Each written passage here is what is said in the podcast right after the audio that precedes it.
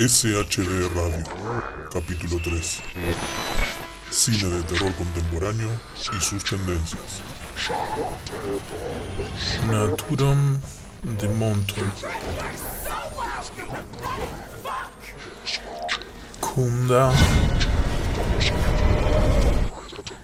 Astrata. Montose. Kanda. I will rip your soul out, Daddy. Sean todos muy bienvenidos a un nuevo episodio de SHD Radio que ya vamos por el tercero, así que estamos más que contentos con este nada, nuevo proyecto de podcast en SHD. Eh, como ya saben, bueno, mi nombre es Lunática y para este nuevo capítulo, como siempre, está conmigo el señor, señor, mi amigo Lucas Robledo. ¿Qué haces, ¿Cómo andas, Lu? ¿Todo bien? Todo bien, todo bien. Eh, y bueno, como siempre, eh, ya les contamos por si este es el primer capítulo que escuchan. eh, esto es un podcast de análisis y debate del terror como género. O sea, vamos a hablar de eh, videojuegos, cine, series, cómics, todo lo que. literatura, obviamente, que es el origen del terror. Todo lo que respecta a este género que tanto nos encanta. Eh, y para esta primera. No, primera no sería, es el tercer capítulo, pero vamos a enfocarnos en lo que sería una especie de género del cine de terror. Y bueno, Lucas eligió el- la temática de este episodio, que es los clásicos del cine de terror contemporáneo. O sea, ¿qué es esto? ¿Qué serían? Lucas, si lo querés explicar. Dale. Eh, sí, básicamente lo que queríamos hacer era comentar un poco qué películas y bajo qué, vamos a decir, movimientos, como que le dimos títulos acá a cada grupito de películas, marcaron de alguna forma el cine de terror en los últimos años. Elegimos agarrar películas de, los últimos 20 años, o sea, del 2000 para acá, y queríamos también explicar, porque hasta fue medio un debate entre nosotros, que no estamos, que con terror contemporáneo no, nos estamos refiriendo al terror moderno. El terror moderno ya existe como, como concepto, se lo considera todas las películas que, de terror que vienen de, de lo que fue George Romero con su saga inicial de zombies para este lado, o sea, serían como muchos años, 40 años, más de 40 años de cine. Entonces no queríamos que se confunda terror mo- moderno con el terror contemporáneo. Por eso, bueno, lo que hicimos fue seleccionar eh, varias películas que, bueno, que digamos nosotros consideramos en lo que en, lo que nosotros respecta en cuanto a cine de terror fueron tanto clásicos como pel- pe- películas que quizás no son mucho de nuestro lado, pero que sí sabemos que marcaron a la forma de narrar o de filmar el cine de terror. Así que básicamente el capítulo se va a tratar de eso. Tal cual. Eh, también lo que hicimos, bueno, fue dividir un poco los últimos 20 años, o sea, del 2000 al 2020, si se quiere, en dos etapas. O sea, tenemos la etapa del 2000 o los años 2000 y la etapa de los años 2010. Eh, también porque nos pareció que había, como, como dice Lucas, movimientos o líneas estéticas o formas de filmar muy marcadas, tendencias en el cine. Eh, y me gustó también la explicación porque es cierto que uno a veces dice moderno como decir actual, pero lo moderno, el modernismo es todo un movimiento, obviamente por un lado literario, pero también de- del arte en general. Y el cine moderno surgió también para separarse del cine de terror clásico, que son todos los, bueno, en el año, no sé, 1930 o antes, que es el cine mudo, eh, los cines de monstruos de Universal y demás, que es una etapa muy clara en el cine. Eh, Así que bueno, esperamos que, les interese este episodio. Vamos a hablar de un montón de películas que también estaba, como dijo Lu, está bueno eh, remarcar que algunas capaz no nos gustan o capaz una le gusta a Lucas y otra no, y otra no me gusta a mí y demás. Pero creemos que todas hicieron algo como que dejaron una huella en el cine actual de terror. Igual lo bueno referido a eso, como dato de color, es que venimos bastante. Como bastante bien con las cosas que vamos eligiendo. Es como que generalmente las cosas que te gustan a vos me gustan a mí y viceversa. Salvo algunos casos como muy puntuales. Pero me parece que eso también como le, da, le da como, como un sabor especial al programa, ¿no? Porque, digamos, eh, eh, estamos, hablamos mucho de lo, de lo que pensamos y de lo que sabemos. Pero nunca se genera por ahí esa discusión entre nosotros dos de que no, esto es mejor y esto es mejor y no, esto me gusta más o esto me gusta menos. Es como que siempre abordamos todo lo que, lo que hablamos desde una misma perspectiva casi. Y no es algo que lo, que lo pautemos. No es que decimos, bueno, vamos a solo elegir las películas que a los dos nos gusten. O sea, los dos tiramos películas y generalmente da que coincidimos, tanto con películas como con videojuegos, lo que viene pasando hasta ahora en los tres programas. Sí, sí, sí, tal cual. Y bueno, también es un poco la, la química entre nosotros, es lo que lleva este programa adelante. Espero, espero que todos piensen lo mismo. Em, pero bueno, podemos arrancar entonces con este recorrido temático histórico sobre el cine de terror contemporáneo.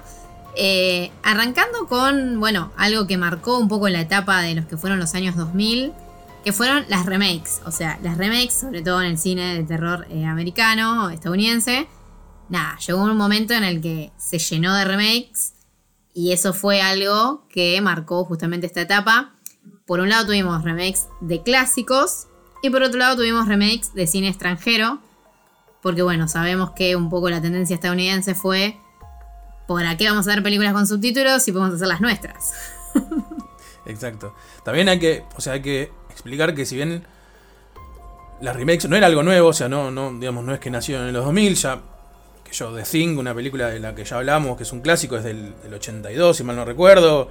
La Mosca también. La Mosca, o sea, vienen antes, pero bueno, pasó que, como para hacer un resumen histórico así bastante cortito, en los 90, que justo en los 90 se lo llamó un poco, o mucha gente creyó que era como la decadencia del, cine de terror, obviamente se, se, empezaron a quedar sin ideas. El, terror venía mutando mucho, la gente era como que no, no definía qué era lo que quería, qué era lo que buscaba. Entonces, frente a la falta de ideas, ¿qué pasó? Los directores empezaron a elegir cada vez más libros que adaptar, o bueno, salió toda la expansión de, las adaptaciones de cómics por irnos al, cine en general. Que todo respondía a que, no había ideas originales, no había ideas nuevas. Y bueno, el cine de terror también, como es parte del cine, llegado de los 2000 más que nada, ¿qué hizo? Empezó a agarrar clásicos que quizás las nuevas generaciones no habían visto y los no solo hizo la remake, sino que los ayornó, vamos a decir, a las nuevas generaciones. El primer ejemplo eh, que podemos poner, me parece que es La Masacre de Texas, eh, de Marcus Nispel del 2003, que justamente lo que hizo fue agarrar uno de los clásicos del cine, eh, como, bueno, como La Masacre de Texas, y le dio un poco más de dinamismo, color, todo, porque la verdad es que, a ver, para los que no son fanáticos, si hoy en día se pueden a ver, hoy en día incluso en el 2003 cuando salió esta película, se pueden ver la masacre de Texas original. Y es una película lenta, o sea, es una película que también responde a la época que estaba hecha, al presupuesto que tuvo. Entonces, lo que, lo que buscaban hacer los directores estos nuevos era justamente esto, traer una historia que ya estaba contada, darle un poco de su forma y que la puedan ver o que sea apta, digamos, para todo el, público moderno. Más allá de eso, a mí, justamente la masacre de Texas es una película que me parece bastante redonda como remake y como película. Creo que es como un exponente de que, que, sorprendió porque la verdad es que las remakes no, estaban bien vistas. Bueno, hoy menos que menos. Y digamos, y de tantas remakes que hay, hay muy pocas rescatables y creo que esta es una de esas. Sí, sí, yo lo que, lo que opino de esta película... Eh, bueno, es verdad que la masacre de Texas, la original, ya era vieja en su momento y yo puedo hablar de mi propia experiencia que, a ver, yo vi primero esta película que la original. O sea, esta película del año 2003, yo en 2003 era muy chica, o sea, tenía 13 años. Y obviamente que es un poco capaz la edad en la que empezás con el.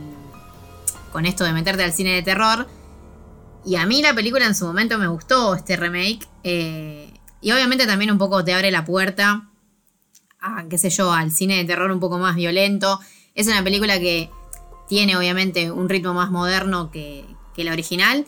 Y también me parece que tiene un, estilo de violencia que es más eh, a lo que uno esperaba en esa época o lo que espera hoy en día. Porque la masacre de Texas, la original, la de Tube Hooper, eh, es que me parece que es una, una, violencia más cruda, no tanto una violencia que busca entretener, como por ejemplo la masacre de Texas de 2003, que capaz responde a Final Destination o películas que un poco ponían la violencia como algo divertido. Sí.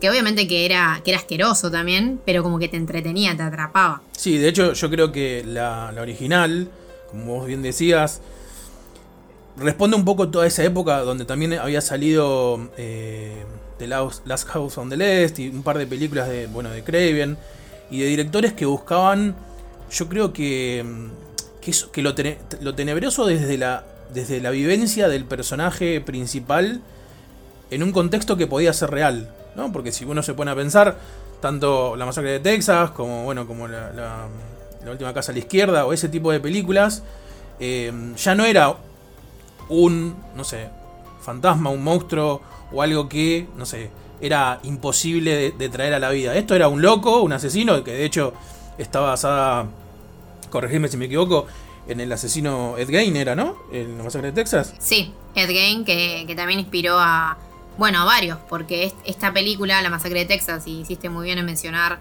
eh, The Last House on the Left, se inspiran, o sea, o se desprenden de Psicosis, que digamos Hitchcock fue el primero que llevó ese tipo de terror. Y Psicosis también se inspira en Ed Gein, y después, bueno, hubo varias pelis más. Eh, bueno, Hannibal, toda la figura de Hannibal.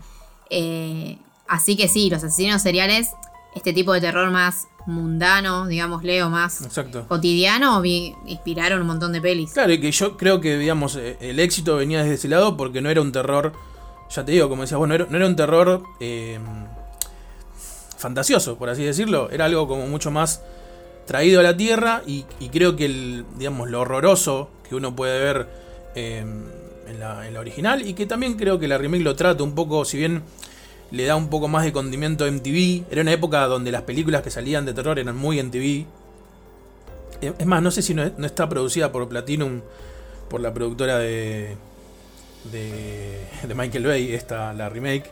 Sí, es Platinum, Eh, tenés razón. sí.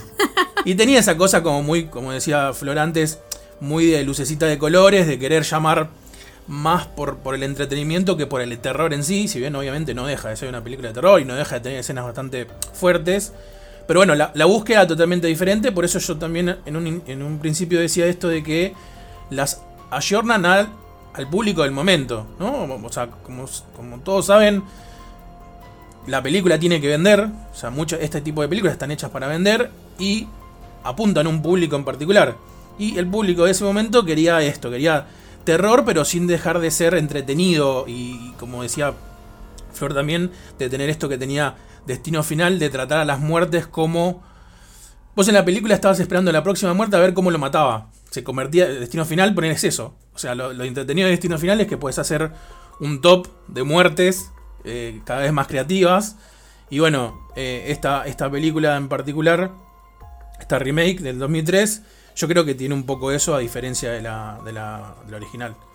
Sí, sí, es que tal cual y, sucede algo parecido con, con, bueno, con Dawn of the Dead, el amanecer de los muertos, de Zack Snyder, que bueno, ahora Zack Snyder es reconocido por sus películas de superhéroes. eh, que también, a ver, agarra el clásico de Romero de 1978 y lo adapta a un público que capaz quiere, no sé, acción. A ver, en Dawn of the Dead los zombies son como repotentes o, o rápidos, el ritmo de la película es re llevadero.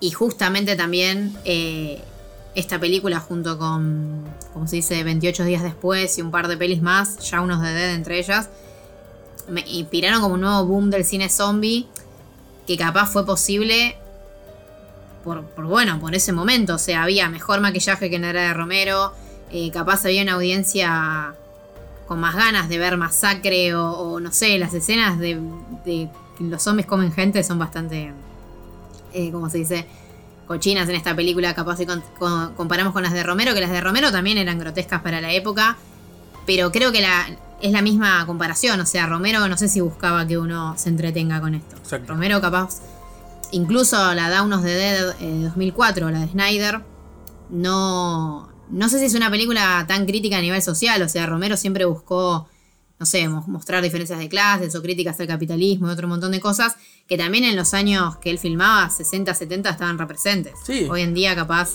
el cine de terror es más. Eh, como que terminó siendo más popular o más taquillero y estas películas reayudaron.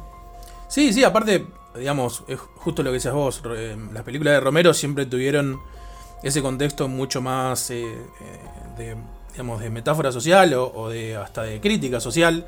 Hay una, yo siempre cuento el mismo ejemplo.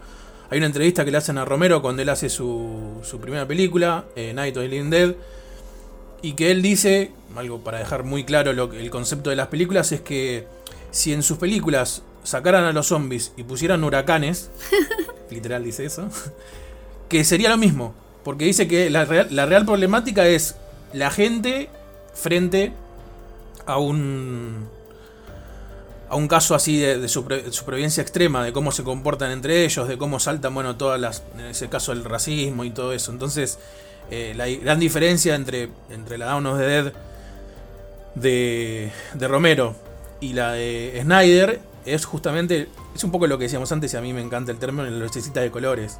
Porque Sí. lo que hace Snyder es ponerle... Bueno, Snyder de por sí es un director que, sobre todo en sus primeras películas, se destacó por el, tra- el trabajo visual que le daba a las películas, desde la fotografía, los efectos, a las escenas, a las tomas. Era todo muy cargado. Entonces, claro, la película, a mí, a mí la película me encanta, me parece también una de las mejores remakes que hay. Pero bueno, es muy fuerte a nivel visual y como decías vos, la parte esta que tenían las originales eh, más social la deja de lado, también porque respondía a una época, y creo que esta es la parte importante de esta subdivisión que hicimos eh, para em- empezar el programa, de que a la gente por ahí de ese, entonces no le importaba, digamos, los contextos sociales y lo que sea, el cine estaba, estaba yendo para otro lado. Entonces lo que mostró Snyder en su película creo que era lo que respondía a lo que quería la gente de ese momento. Vamos a la, la gran mayoría, no siempre hay gente que no, pero bueno, estamos hablando de masas acá. Sí, además una de las cosas que también pasaba es que Romero un poco que, como vos decís, eh, planteó al zombie como una especie de amenaza, pero también como una metáfora y siempre en sus películas es más importante, no sé, es, es más, da más miedo cómo se comporta la gente que lo que te puede hacer un zombie. Que eso es algo que, por ejemplo, si agarramos esta década también de, de los años 2000, que ponele que recuperó The Walking Dead, pero las películas de zombies, sacando el cómic de The Walking Dead, que mucho después hizo serie, eh, las películas de zombies, como que ya el concepto de zombie existía y ya el concepto de apocalipsis o de película tipo aventurera ya existía. Porque lo inventó Romero. Entonces la gente quería, para mí quería ver eso, un entretenimiento. Y de hecho fue un boom de cine de zombie que llegaba a un punto que todo el mundo decía, otro juego de zombies, otra película de zombies, tipo, córtenla. Sí, se empezaron a hacer las, las clásicas divisiones de los zombies rápidos, los zombies lentos, los infectados, o sea, había tanta cosa y tanta gente que por ahí buscaba innovar en algo que ya no había más que innovar, que llegó un punto que, se saturó, o sea, creo que en esos años, yo creo que incluso antes de, de que salga de Walking Dead ya el mercado estaba saturadísimo de, digamos, de, de zombies. Sí, es que estaba, estaba muy saturado eh, realmente. Pero bueno, se saturó justamente como películas como esta, que en su momento estuvieron buenísimas. Y a mí me parece que Dawn of the Dead es una peli que está buena. Eh, yo, por ejemplo, el, remake de La Masacre de Texas no lo volví a ver. O sea, la última vez que lo vi fue, por ejemplo, en 2010. Pero Dawn of the Dead la volví a ver y me parece que es una peli que se sostiene. Eh, más allá de que creo que otras cosas que hizo Zack Snyder después no estuvieron buenas y que se volvió un director, no sé, pretencioso en la forma de filmar. Esta peli, la verdad, me parece muy honesta, muy divertida. Es como que te da lo que vos vas a buscar ahí. Sí, yo creo que en ese sentido es justamente lo contrario a lo que vos decías, eh, esto de ser pretencioso. Yo creo que te ofrece lo que te da y no tiene, nin- o sea, no hay, no, no tenés mucho para, mm, digamos, no resiste mucho análisis. Es una película de terror con zombies eh, para entretenerte mucho pochoclo y ya Sí, está. sí, sí, tal cual. Em, bueno, después en la época hubo otras remakes de clásicos, eh, como por ejemplo The Hill Eyes, eh, La Casa de Cera. Que sí, que esas estaban buenas. También había muchas remakes malas. Muchas. Em, Sí. Sí. Hubo de todo, básicamente. Y bueno, y, en, ese, en ese momento también eh, estuvo lo, la de Halloween de, de Rob Zombie, que también tantas, tantos problemas trajo o, críticas trajo, porque si bien la primera a, a muchos les gustó, la mano que estaban metiendo los, los productores, los hermanos Weinstein, eh, como que siempre se dijo que arruinaron un poco la visión que tenía eh, Rob Zombie, que justamente es un director que siempre desde, o sea, desde lo que hizo en la música hasta lo que hizo en el cine, el cine y en su pequeño paso por los cómics, el tipo no paraba de homenajear al cine de los 50, 60 y 70. Entonces digo, una remake hecha justamente de un clásico como Halloween Day tenía como una expectativa muy grande que yo bien, si bien creo que de alguna forma eh, cumplió, pero bueno, después la mano de los productores, como suele pasar mucho, eh, terminó por, darle ese gusto amargo que tuvieron esas dos remakes que hizo él. Sí, es que a mí me parece que Rob Zombie lo que para la época, o sea, esa época no le permitió, el hecho de que sea un remake también, no le permitió mostrar su visión como director o, como creativo en general. Pero porque también si vos pensás en otras remakes, como por ejemplo la de Friday the 13 de 2009, o está el remake también de, de Freddy, como que eran pelis bastante más básicas. Y capaz lo que, se lo que buscaban las productoras en el momento era en eso, o sea, eran, no sé, llevarlo justamente a lo que estábamos diciendo hoy con los demás remakes y Rob Zombie tiene un. Eh, ¿Cómo se dice? Tiene como. O sea, él, él, intentó hacer otra cosa. Él ya te. No sé, estudió el personaje, le buscó otro, otro enfoque. Desde la música, la dirección, la película está buenísima. Y sigue con la visión de las pelis anteriores de él. Eh, que capaz en su momento no se supo apreciar. A eso quiero llegar. Porque. Sí, sí, sí. Aparte, está claro que, digamos, la profundidad que tiene tanto el personaje como como la película en sí, desde los climas y todo que tiene la zombie, es una búsqueda, yo creo que muchísimo más. Menos, lo voy a decir así, menos vendible a todo el público. O sea, era, era mucho, creo que para el fanático, para, para, el, para el que realmente eh, amaba a Michael Myers y a, y a todo lo que había hecho Halloween. Mientras que, como vos decís, tanto la de la remake de Pesadilla como la de Viernes 13 eran películas MTV, lo que decíamos antes, eran películas que eran para, bueno, cerramos en hora y media, ponemos toda la lucecita de colores y que salgan. Total, yo creo que lo que sentían era que el público viejo, o sea, los fanáticos como nosotros, que realmente crecimos y, yo siempre digo, yo empecé, o sea, yo, yo, empecé a amar el cine cuando vi la primera pesadilla, cuando tenía, no sé, 8 años. Ese tipo de gente, a ellos no les importaba. Sí. Porque era obvio que el, amante tanto de, Jason como, como, de Freddy iba a odiar esa película. Porque no, no hay chance de que esa película guste. Pero bueno, las nuevas generaciones que estaban más acostumbradas a esto, al pochoclo, al lucito de colores y eso, que no tenían tanto background de cine de terror, ellos apostaron, apostaron a ese público. Y no sé si te fue tan mal. Digo, una cosa es que les haya ido bien, no quiere decir que la película sea buena. Y por lo contrario, que la película no nos guste, no quiere decir que les haya ido mal.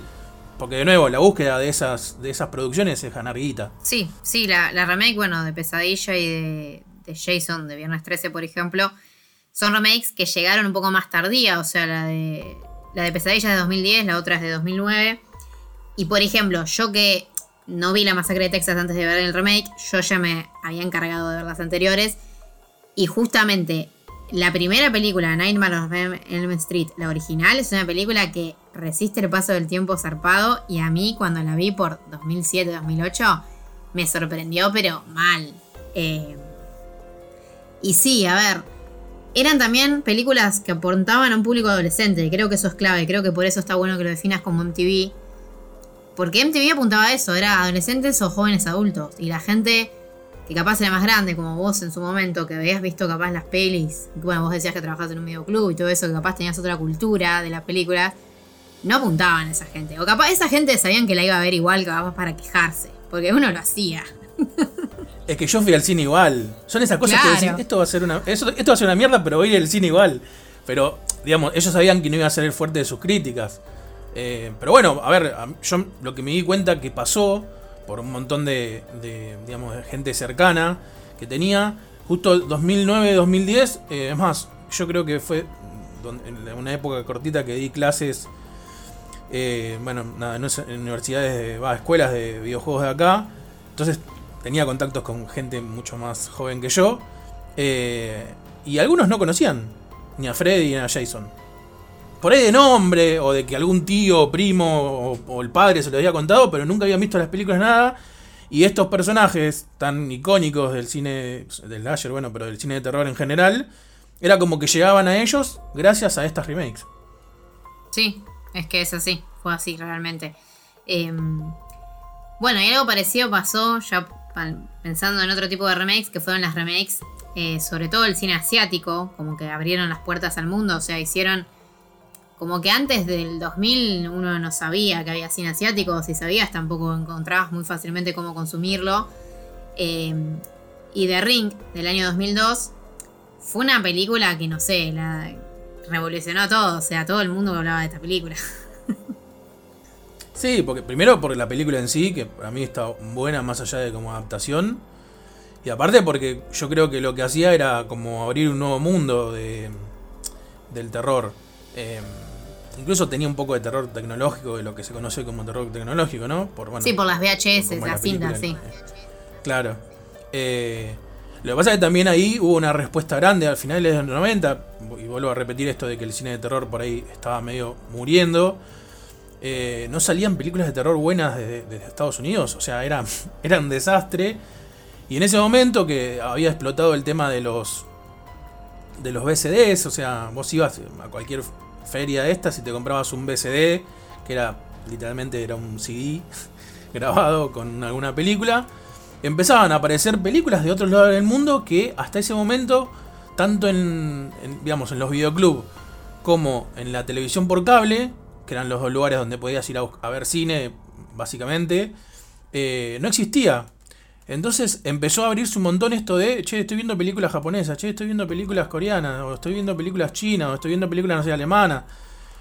Y claro, cuando, como fue tan fuerte ese furor y esa apertura de mercado que hubo gracias a la piratería, y yo, esto si querés eh, podemos hacer otro podcast, pero yo se lo atribuyo mucho a, a- la apertura de la piratería, los americanos se dieron cuenta de, che, acá tenemos una mina de oro para explotar, si traemos a estas películas que son tan famosas a nuestro territorio y bueno, le damos nuestra forma y todo.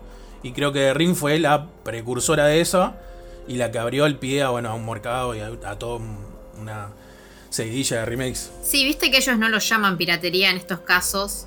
O sea, para nosotros era piratería porque yo salía de, no sé, del colegio, de la facultad, después más grande, y había un tipo vendiendo CD, DVD y le compraba.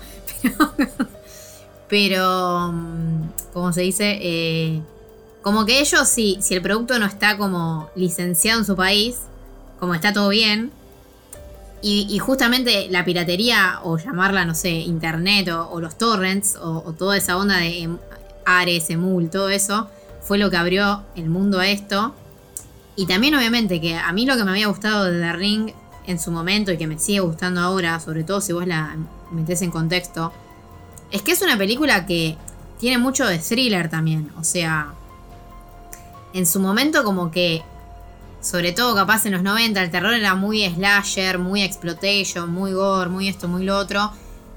Vos cuando veías The Ring y después si te interesabas más en el, cine de terror japonés, por ejemplo, que es un cine capaz que está más pensado con el suspenso, con generar la psicológica eh, y toda esa onda, que te enganchas de otro lado, o sea, más allá de que Samara eh, te puede dar todo el miedo del mundo, también el foco de la película me parece que era otro. Que en su momento como que no había muchas pelis así. Qué sé yo, yo veía... Me di cuenta de esto porque, por ejemplo, yo veía un montón de terror de slasher más que nada o exploitation. Y ponele, The Ring fue como la primera película que mi vieja se sentó a verla conmigo de terror. Por más que le dio miedo, sintió que era interesante, ¿entendés? Como que había otra cosa. Es que creo que era justo lo que vos decís. eh, tomaba el terror desde otro lado y justamente creo que era por, también por el hecho de, venir de donde viene. Mm, Ya lo, creo que ya lo, hemos dicho en algún momento, pero bueno, el, digamos, el concepto del terror oriental es completamente diferente al occidental y creo que justamente de mira, yo sé que hay mucha- gente que me puede llegar a odiar a partir de que diga esto, pero a mí en lo visual, eh, yo la primera vez que la vi me hacía acordar mucho a las películas de Fincher, por cómo él o sea, la, fotografía, aunque, muchos crean que no, aporta mucho a los climas de la película. Y los colores que usaba, en los momentos, o sea, cómo manejaba la oscuridad, cómo manejaba los tonos y todo, en los momentos sobre todo donde, donde pasaba algo feo, mezclado con los climas, porque no era solamente, bueno, el Scare Jump ya. Tenía, em- creo que The Ring empezó, fue una de las primeras, por así decirlo, que empezó a tener esta construcción de, te genero un clima, te, te hago saber de que algo va a pasar, y lo que pasaba era realmente espantoso, como, qué sé yo, la primera escena donde aparecen las caras todas deformadas de las dos chicas, o, bueno, la escena después, de, por primera vez, donde sale Samara. O sea, creo que tenían una, una búsqueda a, lo que vos decís, al, al thriller y al suspenso, mucho más fuerte que al terror. O sea, obviamente es una película de terror, pero yo creo que tiene mucho más de suspenso y, y de generarte tensión que de terror en sí. De, ir a lo gutural, al impacto por lo visceral, digamos. Sí, es que además, a mí me parece que obviamente en esto del interés por lo, por lo japonés, que primero fue japonés, después se abrió otro tipo de cine, eh, viene también por Blair Witch, que fue como capaz la primera que uno sintió que le generó esa expectativa. Y, y yo lo de Fincher no lo había pensado, pero es cierto que mm, Gore Verbinski, el director de The Ring, después como que hizo una sola película de terror, que es esa Cure for Wellness, que a mí no me gustó, me medio peli del montón de ese momento.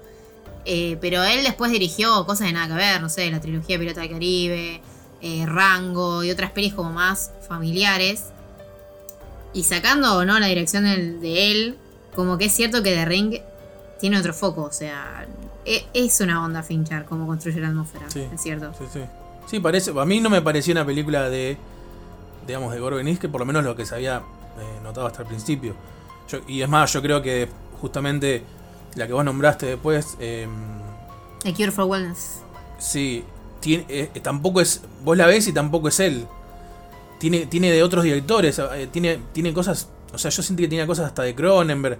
Como que cuando el tipo va al, va al terror, eh, eh, tiene otras fuentes para, digamos, para absorber que en las películas más aventura que, que- que hace. Eh, yo me acuerdo, a mí no sé si me, me encantó, pero bueno, me pareció como que estaba correcta la búsqueda. Pero yo todo el tiempo veía como otros directores. Y me pasó, y con The Ring me pasó eso. Eh, me gustó, me gustó. Es, es también una película, como decías, que hoy, hoy en día la seguís viendo y para mí sigue siendo correcta y resiste el paso del tiempo. De hecho, es mejor que todas las cosas que se hicieron después, digamos, secuelas y todo eso que se vino haciendo. Eh, y es una película que queda que sigue siendo contemporánea hoy en día, digamos, después de Sí, casi sí, 20 hoy en años. día la puedes ver y está buenísima. Em, bueno, y después por The Ring salieron otro montón de, de remakes. Y la mayoría fueron horribles, como por ejemplo, no sé, Dark Water. eh, o no- The Eye. The Eye, eh, One Stranger Call, hay un montón de pelis. eh, pero otras fueron Sí, bastante que decentes. Creo que lo, perdón, creo que lo que se hacía ahí era un poco decir, bueno, agarramos una actriz más o menos bonita de moda y le metemos una, en una remake, como si eso fuese a funcionar, que, a ver, había pasado eh, en The Ring, era eh, Naomi Watts, ¿no? Sí. Y en Water era Jennifer Connelly. Sí, y en The Grudge, que para mí es otra que es efectiva, era Buffy. Bueno, no se llama Buffy, pero para mí es Buffy, iba a ser Sí, siempre Buffy. eh, Sarah Michelle. Gellar, Sí. Pará, ¿y Jessica Alba en cuál estaba? En The Eye. Ah, ahí está, esa era pésima. Sí, muy mala, muy mala. Sí, pero porque además ahí arrancó como una movida que después siguió, que era poner a una actriz bonita, que muchas veces eran actrices que actuaban re bien, tipo Noami Watts es un buen ejemplo, pero que justo, a ver, la, eh, de Ring, la llamada no, no, no es un buen ejemplo, pero a veces eran actrices, bueno, Jennifer Connelly, por ejemplo, que actúa bien, pero que Darkwater no le ayudó ni la cámara, ni el guion, ni el nada, o sea, No. un desastre. Sí, nada, nada. Bueno, eh, después está esta Shooter, eh, también, que es una remake de una peli eh, tailandesa, eh, que la original es muy buena, yo la recomiendo siempre. Pero bueno, hicieron la remake y que en vez de poner, como en la película original era, era un chico, pusieron a, mm, al actor de, eh, de Dawson Creek. No me acuerdo el nombre ahora. Pero bueno, Ah, era, no, era- no me acuerdo. Viste que de Dawson Creek quedó, creo que uno o dos que quedaron más o menos conocidos. Uno es el que hizo Fringe. Y no sé si no es el mismo. Tendría que fijarme bien. Eh, pero bueno, na- nada, después no, de todas las que salieron, creo que las, las únicas buenas son estas dos que ya dijimos. O sea, The Ring, The Grudge. Y a mí de Uninvited me gustó, que es una remake de una película mm, coreana que se llama A Tale of Two, Two Sisters. Sisters, sí. Sí. Que, a ver, si uno vio la original, como que pierde el. O sea, pierde la emoción. Pero lo que tiene, yo creo que el equilibrio que tiene esa película es que te trae esto del terror muy misterioso, muy llevado al, al suspenso, a la tensión, acompañado por buenos climas. Y después le tiene que meter esa cosa muy yankee de por ahí el jumpscare o de la cosa así medio lucecita de colores, como decíamos antes, porque bueno, tiene que vender. Y en esa película estaba la. mm, La actriz de. Bueno, de Sucker Punch. Eh, Sí. No, no me acuerdo qué otra cosa hizo. Ah, sí, la de, que está con Jim Carrey. Eh, que tiene un nombre largo. Sí, es que hizo varias pelis ella. En, su- en ese momento era como una actriz. eh, Emily Browning, que era una actriz reconocida. Eh, sí, sí, sí. Eh, Lemony Snicket es la que Esa, ahí está. Ahí está. Que la serie de Netflix está buenísima. La peli que es de Jim Carrey medio que no ¿Ah, sí? llegó a buen puerto. Pero la serie de Netflix está buenísima. Mira, no sabía. Em, sí, bueno, como vos decís, fue un momento en el que, no sé, el cine estadounidense entró en crisis y de alguna manera tuvieron que sacar ideas por afuera. Eh, también fue la época en la que estaban, no de moda, pero que se, se empezó a prestar atención al terror fuera de, de Estados Unidos, no solo en Asia, sino también en Europa. O sea, fue la época en la que eh, había un montón de, por ejemplo, de, de películas eh, españolas que, que eran moda, que todo el mundo había visto, tipo Rec, por ejemplo. Sí, lo que pasa es primero que el cine español tiene, para mí, es uno de los países más fuertes en lo que es construcción del cine de terror fuera de Estados Unidos. Tiene desde Tesis, que a mí Tesis me parece un peliculón. Podés, podés meterla o no en el cine de terror, pero bueno, tiene mucho condimento del cine de terror. Eh, y tiene un montón de directores que para mí son. que generaron toda una. eh, creo que en el primer capítulo hab- hablamos de. de Brian Yuzna y Julio Fernández con Filmax. Y bueno, a ellos dos se le enganchó Jaume Balagueró, que mm, antes de Rec había hecho una película que se llama eh, Darkness, que trabaja la chica de, mm, eh, de los X-Men, la del pelo, la del mechón de pelo eh, blanco. Sí. Que también está, ¿eh? Sí, sí, ya sé cuál es. Sí, Rock, no me acuerdo el, el nombre de la chica. Eh, que también era muy buena y también se empezaba a cocinar eso como una nueva, como una nueva oleada de gente que había apostado eh, en España, digamos, en el cine español había apostado al género fantástico, sobre todo de terror. Y Rec fue una combinación entre, entre Juan Valero y Paco Plaza.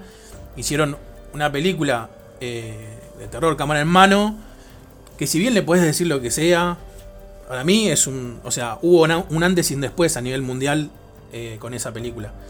Y la película para mí está muy bien hecha. El terror que tiene.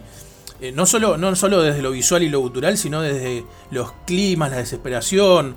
Para mí, eh, esa película es un, claro ejemplo de lo que veníamos eh, a plantear en este programa. De qué películas marcaron eh, el cine de terror de los últimos años.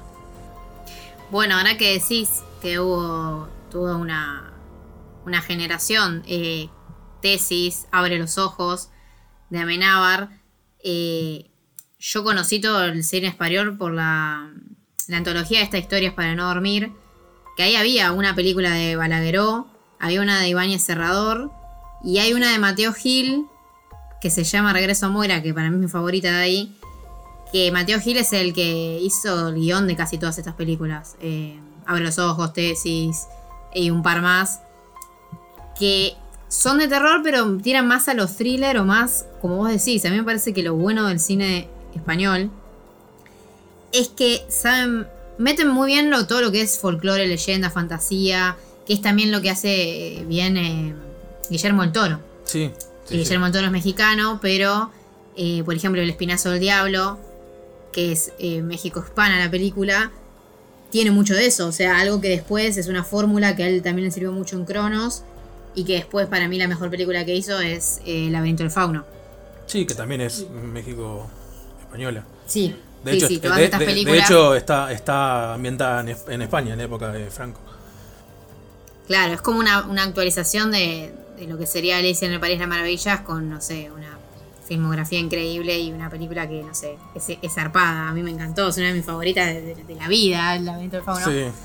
Y ahí también, Eh, ahí también podemos nombrar a Alex de la Iglesia, que también Cla- era un Alex de la Iglesia, me encanta. súper rebelde, que ya venía haciendo cine bastante controversial, no importa el género que haga, o sea, sea comedia, eh, o sea mm, El Día de la Bestia, eh, era un director bast- bastante bueno y en esa, en esa, vamos a decir, antología de películas que dijiste vos, hace La Habitación del Niño, que para Sí, mí esa me gustó es mucho. muy buena, sí. Sí, él tiene mucha. Tiene mucha comedia negra. eh, que también es, es un tipo de terror, ¿no? O sea, a él le encanta eso. Tiene un par de pelis que son medio flojas. Creo que la más floja es Los Crímenes de Oxford. Pero también es por esto mismo. Cuando un. Cuando Estados Unidos empieza a abrir la puerta. Invita a directores extranjeros, que hay un montón. No sé, si nos adelantamos un poco, ponele a Alexander Aya o un montón de directores, sobre todo europeos, que terminaron filmando para Estados Unidos, siempre suelen ser sus peores películas. Sí. Pasó con el cine francés, con los directores, eh, como decías, el- actores franceses, pasó mucho en la mayoría de los casos. Y, y después cuando hacen cosas que son más personales, te das cuenta que ahí está bueno lo que hacen. Tal cual, tal cual. Em, y bueno, Rec en su momento llamó mucho la atención también porque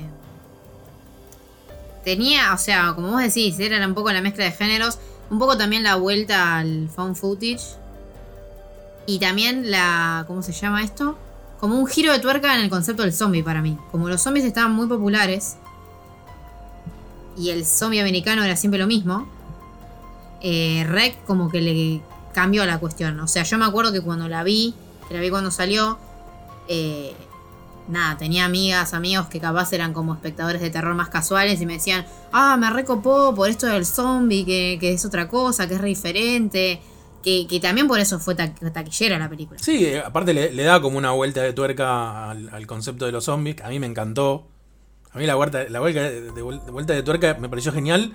No solo porque se mete en un, en un, en un rubro que a mí me encanta, eh, sino que queda bien con la película. Te das cuenta que la película ya tenía esa búsqueda desde un principio eh, y no es que es. Viste que a veces pasa eso de que las vueltas de tuerca quedan como muy forzadas, como que sí, sí, pero... eh, Bueno, acá me parece que queda perfecto, calza muy bien.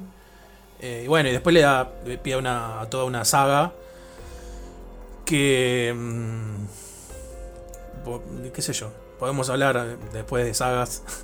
Pero bueno, no sé si tuvieron tanto... tanto no, no- no más allá del éxito, no sé si marcaron tanto como marcó la 1, porque bueno, ya, ya estaba, ya se había hecho, ya digamos era algo que ya estaba hecho.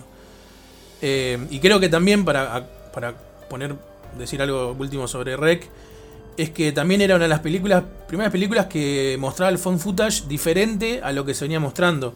Porque mm, generalmente el phone footage se venía mostrando como, eh, como si fuese un falso documental, no, no había tanta interacción en el, en el vivo, digamos. Era más, bueno, escenas mostradas así como por separado, con alguien quizás narrando qué venía pasando. Eh, acá era una película, era como en vivo, era en el momento, digamos. Vos- veías viviendo lo que iban viendo los personajes, sin cortes y todo. Sí, parecía un plano secuencia, un plano secuencia falso, eh, que era otro tipo de, inmersión. Sí, a mí me había gustado mucho. Eh, bueno, también por ese entonces hubo como una especie de boom o de emoción por el cine sueco o cine nórdico. Let the Right One In, la película sueca de... Bueno, 2008 justamente. Eh, también fue como una peli que le gustó mucha gente, pero porque tiene otro... O sea, en general el terror nórdico plantea mucho esto de que son sociedades perfectas, o sea, Finlandia, Noruega, Suecia, y que lo que pasa de fondo es lo más turbio del universo. O sea, el terror sueco o el terror finlandés es, no sé, si un asesino mata a alguien apuñalándolo, no sé, es el peor ritual del universo que se te puede ocurrir. O sea, yo no tengo inventiva para esto porque obviamente que... Y además tratan siempre temas que son súper controversiales como abuso infantil, red de prostitución, eh, trata de personas, cosas como returbias. Y un poco Ley de Ray Wanin tiene todo ese contexto social en una historia de vampiros, que la historia de vampiros es re inocente, son dos niños, o sea, es un, un niño que se hace amigo como del barrio de una chica que después la chica resulta ser vampira, vampiresa. Eh, y que no es una chica, todo como un... Hay- hay todo un trasfondo, vean la película si no la vieron, la verdad está buenísima. Que en su momento re sorprendió, sobre todo también por el tema vampírico. Porque si no me equivoco, esta época también era la época de, de Twilight, que, estaba de moda. Y lo que salía de vampiros, capaz era o de acción o era tipo ahí al romance, ¿viste? Medio trucho. Y esta película como que cortó con todo y además también un poco abrió la puerta a, a por ejemplo, la trilogía Millennium después, que también, que si bien no es terror, es un thriller a los Silencio de los Inocentes sueco, que hizo que, la actriz esta Rumi Rapas eh, después, bueno, sea reconocida, que trabajó en Prometeo y en otros lugares más. Pero como que un poco Let the Right One In tiene su remake también, eh, Let Me In de 2010, que, que bueno, que es de Matt Reeves, el director de Cloverfield, que es un buen director, Cloverfield es una buena película. También está producida por la Hammer, que la Hammer eh, tuvo un estilo muy marcado de filmar o, o de películas en, yo creo que en los años 70, pero que hoy en día me decís una película de la Hammer y puede ser una película de terror como cualquier otra, porque siguen haciendo películas. Y también tenía como protagonista eh, a Chloe Moretz, que, como decíamos con, con la chica de, Uninvited, era como las chicas adolescentes bonitas del momento. Porque en esta época el cine americano tenía mucho esto, que, que si tenías que poner una protagonista tenía que ser una sex symbol. Y a Chloe Moretz particularmente hubo todo, nada, un quilombo en general, que en internet mm, se la resexualizaba o había controversia básicamente. Eh, porque bueno, una chica linda pero era menor. o sea. Y, y bueno, volviendo a la peli, a eh, Let Me In, que igual que la original sueca, un poco el título hace alusión a esto, a los vampiros que para entrar los tenés que invitar, o sea, no, el remake no tanto, pero la película original sueca juega un poco con todo esto de, de las leyendas, tiene mucho, mucho folclore detrás. Pero a mí me parece que uno de los problemas de Let Me In, que no considero mal remake, pero que justamente adaptó el concepto de lo que sería el thriller eh, nórdico a Estados Unidos. ¿Cómo? Eliminando cualquier alusión a la pedofilia, cualquier alusión. Todos los temas turbios que tenía de fondo en el original no lo tiene.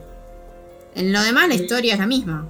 A mí me parece que eso es lo que siempre falla cuando un director americano quiere adaptar. Eh, es lo que pasa muchas veces cuando las adaptaciones, con la gran- cantidad de adaptaciones eh, orientales, cuando vos querés adaptar la idiosincrasia de un país totalmente diferente al tuyo, trayendo una película que ya está bastante consolidada, como en este caso eh, Let the- Let the Right One In, eh, y cambiándole, creo que las partes que le dan más contexto a la película, terminás haciendo otra cosa, o sea, porque la película lo único que mantiene es, bueno, este, este contexto de, eh, de que son dos chicos y, y como esa aventura media, media de comedia romántica que hay entre los dos, cómo se van conociendo, todo, pero después toda la parte que, que envolvía a la película sueca no la tiene. Y ahí es donde para mí termina perdiendo un poco la magia. Sí, que es algo que, por ejemplo, en la remake de Millennium, eh, que la remake de Millennium la hizo David Fincher, que David Fincher sí es un director que además de tener una visión, o sea, para mí él, se puede decir que es un autor, o sea, asesina de autor, sí es un director que supo llevar todo lo que sería lo turbio de, de las sociedades nórdicas, o un poco del gótico nórdico, que, se, que es todo esto, de pensar que siempre, a ver, en Millennium el tema central es el mismo, es abuso, trata de personas, droga, siempre lo mismo es, o sea, es como que es parte del género y si vos no lo pones, es como que no, ya no sos parte del género. La remake de Millennium, que The Girl with the Dragon Tattoo, sí lo tiene, sí lo retiene y hasta retiene la dura. O sea, es una remake re fiel. Y a mí en su momento me re molestaba cuando decían Let Me In es mejor que la original. Tipo, no, no es mejor que la original. O sea, es una película que está buena, pero que capaz a vos te parece mejor porque tiene una filmografía más accesible o más llevadera, no sé. pero que le falta un Sí, montón bueno, de pero cosas. Es lo que, es lo que decimos, decíamos antes de esto de, de- de que adaptan el cine. A ver, cualquier película, no sé, francesa, alemana, italiana, eh, bueno, ni, ni hablar de películas de más de Europa del Norte, tienen un ritmo muchísimo más lento, y que eso no quiere decir que sea malo, que a lo que por ahí está acostumbrada la mayor parte de la gente a ver de las películas americanas, que los ritmos son, como es Pochoclo, el ritmo es acelerado, en la gran mayoría de los casos. Entonces, ¿qué es lo que hacen estos directores? Justamente hacen eso. Digamos, la parte esa más lenta, esa dinámica narrativa más pesada que tienen, se la sacan y, ponen, hacen algo para que en Estados Unidos todo el mundo compre entradas. Eh, digamos, no, no, estamos hablando por ahí de cine independiente, que no tiene una gran eh, digamos, productora atrás y que se dan el lujo de hacer lo que tienen ganas. Acá es una remake hecha con este concepto que veníamos hablando antes de llevar un éxito de otro país a Estados Unidos, adaptándolo a, su gente y para que venda. Entonces, digo, ahí es donde para mí hace el segundo traspié la película. Si bien pienso igual que vos, eh, no me pareció una mala película. Pero bueno, si uno cae en lo inevitable, que es compararla con la película original, pierde muchísima de la fuerza, del tono y de la gracia. Sí, sí. Em, pero bueno, ya que mencioné eh, Cloverfield, podemos pasar a hablar de, un poco del boom del fan footage que ocurrió en esta década de los 2000. Que es curioso porque el fan footage medio que se dice que nació con Holocausto Caníbal. Em, el boom real, o sea, o el momento en el que capaz todo el mundo se dio cuenta de que existe un género, de que puede salir un género de acá, lo tuvo con Blair Witch en 1999, que también fue la primera película que tuvo un marketing viral o que pudo hacer un poco de uso de internet, porque antes no se podía. Eh, y bueno, también es la película que generó un poco estos climas o, o esta idea de, a ver, era la película en sí, pero también todo lo que acompañaba a la película de que está planteada como hoy mencionaste lo de falso documental o de que realmente es un es una cinta encontrada de estos pibes que se perdieron en el bosque y qué onda. Y además de todo eso, bueno, estaban las formalidades em, de justo esto, de la generar los climas o, es otro tipo de terror capaz un poco más pausado que te genera esa expectativa de che, no está pasando nada y cuando vos menos lo esperás pasa. Em, sí, aparte, lo decíamos el otro día en el programa de, de, los videojuegos de terror, del survival horror, que justamente lo, que lograron los, los, juegos en primera persona era transmitirte esta como full experiencia en cuanto a lo inmersivo. Y un poco las películas, creo que Fun Footage o Cámara Hermano, logran eso. Porque es como que vos pasás a ser protagonista de la historia. De repente no sos un tercero viendo a otras personas viviendo algo, sino que el hecho de estar vos viendo, digamos, como que tus ojos son parte del protagonista, eh, creo que le da o le dio una inmersión nueva. También hay que, creo que hay que tener en cuenta que tanto, bueno, a ver, eh, Holocausto Caníbal, en el momento, eh, yo la vi de grande, pero porque una cuestión de que revolviendo películas en el videoclub, la encontré y dije, uy, ¿esto qué es? Y la llevé de morboso nada más. Pero en el momento que yo tengo, tuve la suerte de tener dos personas mm, mucho más grandes que yo, fanáticas como nosotros del género, con las que hablé un montón y, pude tener como un montón de experiencias diferentes desde de la época de la Hammer o de, incluso de la Universal para acá. Y en el momento no se conocía la película. O sea, en el momento que salió Holocausto Caníbal, a ver, se conocía en el nicho de enfermitos que miraban ese tipo de cine, pero no es que fue una película que yo te puedo decir, ¿cómo no viste Holocausto Caníbal? ¿Entendés? Digo, en ese momento. No la conocía para nada. Claro, se hizo conocida después con la apertura del terror y, incluso hasta de internet, que la popularizó mucho, justamente por esto de que. Viste que siempre está esto de que. Si vos sabés, viene uno y quiere saber más que vos. Entonces empezó a pasar esto de que por ahí los, más elitistas del terror, cuando decían, mucha gente decía que, eh, que Blair Witch había popularizado esto del cámara, del en mano, del phone footage, te decían no, porque en 1979 salió, bueno, pero es así, yo creo que es un poco lo que vos decís. Blair Witch lo que hizo fue mostrar que ese tipo de filmación, ese, ese tipo de estilo narrativo, servía para abrir un mundo nuevo que no se venía aprovechando. Porque, a ver, eh, Holocausto Caníbal básicamente fue la única. Nadie más quiso decir, dijo, che, esto está bueno, sigamos haciéndolo. En cambio, cuando salió Blair Witch, que vino acompañado de todo una movida muy viral. Pensemos que estamos hablando del año 99. Internet no era lo que era hoy en día. Eh, en ese momento todavía estaban las conexiones telefónicas, o sea, era otra cosa. Primero que no, estaba, no era tan grande como es hoy en día. Y tampoco era tan... eh, había, había una concepción mucho en ese entonces que si salía en internet era verdad. Viste que, o sea, yo tengo, por ejemplo, no sé, mi tío, mis tíos o mi viejo, es como que, ah, si lo dice la tele es palabra santa. Bueno, ese concepto que Sí, ese concepto. estaba, pero bueno, también en internet. O sea, en internet era como, me mandaron esto en internet, entonces era verdad. Después, todo eso se deformó. Si bien hay gente que puede seguir cayendo en cualquier, no sé, pavada de Instagram como esto que pasó hace unos días. Eh, hoy en día la mayoría de las cosas uno las sabe, ya sabe que son memes, ya sabe que son mentiras o no. Pero bueno, en ese momento era como que de repente empezaban a aparecer noticias de que era una película donde que hablaba de personas que realmente estaban desaparecidas, había- se habían hecho toda una movida en Estados Unidos eh, con carteles de buscando a esta gente, o sea, tuvo un marketing muy bien pensado y muy bien aprovechado para el momento, porque si lo haces hoy en día, buscas el nombre de la actriz en IMDb y te aparece y ya sabes que sigue viva. En ese momento no existía to- todo este contexto, entonces cuando llegó la película fue un impacto muy fuerte, o sea, la gente se asustaba posta, la gente la, pasaba mal porque decía, estoy viendo. Y, y ahí está el morbo, ¿no? Es esto de que vas por la. O sea, nunca te pasó de ir, no sé, por, por la ruta o por, por una avenida grande y que de repente todos los autos se frenan, qué sé yo, y es porque están viendo, viendo a alguien que lo chocaron, lo pisaron, lo que sea. O sea, el morbo de la gente siempre existió. Y esto era como un poco el morbo de decir, estoy viendo algo que es real. Eh, podemos hacer otra, otra cosa con el cine snuff, ¿no? Pero digo, creo que es como esa misma movida.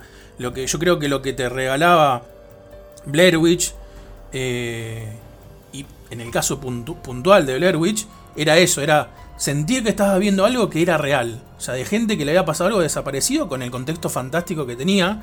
Que si bien en un principio la película creo que está muy bien hecha desde ese lado, porque vos hasta el final de la película, hasta la última escena, puede ser algo sobrenatural como no. Este, lo manejan muy bien, creo, esa, hay como una línea muy fina. Entonces vos puedes decir, che, no sé, puede ser una, lo que sea, una secta, un loco, eh, o cosas que están flasheando lo- los chicos estos, ¿entendés? O sea, creo que manejó muy bien todo eso para tener el resultado que tuvo y el impacto que tuvo en, lo que es el cine de terror. Sí, es eh, lo mismo que creo que hizo que sea tan eh, popular actividad paranormal. Que ya para 2007 el terror estaba en una etapa bastante popular. Por, bueno, ahora vamos a, a mencionarlo mejor, pero el tema de, de la violencia, el gore, o sea, sagas como El Juego del Miedo, So, hicieron que vuelva un poco a ser súper popular el género. Eh, en las salas me refiero a que era taquillero.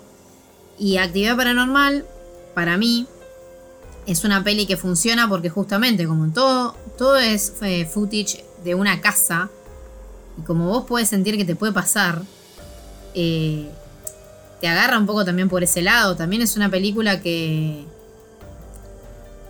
que creo que representó un boom así para el found footage porque fue, fue la primera, la- o sea, de esta nueva camada de found footages. eh, que además de tener secuelas, inspiró un montón de otras que después salieron. Eh, pero fue una película que le fue tan bien. O sea, yo creo que también el fan footage es un género que se empezó a usar mucho porque es un género barato. O sea, los niveles de. Blair Witch, antes de Actividad Paranormal, fue la película más rentable de la historia. Y Actividad Paranormal lo superó porque con 215 mil pesos, eh, dólares, recaudaron casi 200 millones. O sea, el, y acá también nació Blumhouse, que es la productora de muchas de las mejores pelis de terror de los últimos años. Eh, no sé, incluso también las pelis de Shyamalan las producen ellos. Eh, que ellos de hecho a conciencia hicieron este modelo. Hacemos películas baratas que vendan. Y bueno, la primera, o sea, la pieza fundacional de esto fue eh, Actividad Paranormal. Y, y también creo que funciona mucho por esto, porque a mí me parece que a la- en general el hecho de que esté ambientada en una casa como cualquiera, como si fuese un gran hermano de terror lo que te muestra. O sea, la gente es muy... le gusta ver, es curiosa. Aparte está muy bien hecha. Para mí está muy bien hecha. O sea, a nivel técnico y, y a nivel cómo te cuenta la historia, eh, al menos hablando de la 1, está muy bien hecho porque tiene muy buenos ganchos. Es una película que si a vos te interesa el terror y todo, la- te la quedas viendo. En ningún momento. Viste que hay películas como. Hay películas que son muy dispares. Que por ahí eh, tiene un inicio que te reengancha, después se cae durante 50 minutos y vuelve a levantar en el final. Yo creo que lo que logra Actividad Paranormal es como que vas. Una- es como una escalera. Que sube, que sube, que sube, que sube, que sube y nunca baja. O sea, es constantemente cada cosa que pasa te va atrapando más. Obviamente el estilo, el estilo como está filmada para mí ayuda muchísimo. Y aparte tiene esta cosa increciendo de que, bueno, primero pasa algo raro. El tipo compra las cámaras. eh, empiezan a pasar cosas.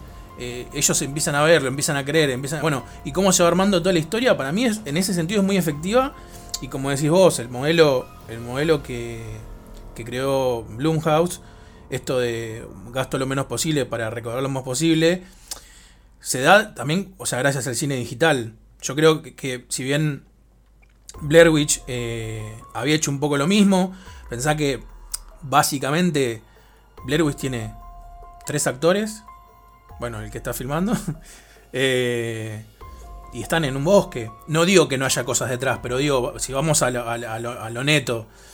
Y como vos decías, eh, Actividad Paranormal replica un poco eso, es una casa un par de cámaras y bueno, ¿cuántos actores tiene? Cinco, con toda la furia en toda la película. Entonces creo que como concepto, de nuevo, marcando esto de que de, la búsqueda del programa de hoy, creo que de nuevo lo que, lo que logró Actividad Paranormal es abrir la puerta a un montón de películas eh, del mismo estilo. Que no sé si muchas lograron tener el impacto de esta. Eh, pero incluso con el modelo de negocio también, o sea, está eh, de Asylum, que es lo que yo te, te decía el otro día, de que los tipos también encontraron la forma, o sea, vieron la beta en el mismo negocio. O sea, de Asylum lo que hace, obviamente Asylum es la productora, o sea, es la productora de Yarnado, de, de mm, Komodo versus Cobra, de Minotauro versus Depredador, esas películas raras que hacen. Pero los tipos tienen como un concepto de, de filmación de donde no gastan más de un millón de dólares en toda la película. O sea, producción, eh, efectos especiales, eh, cosas técnicas. O sea, toda la película en, en general no gastan más de un millón de dólares. No filman durante más de un mes.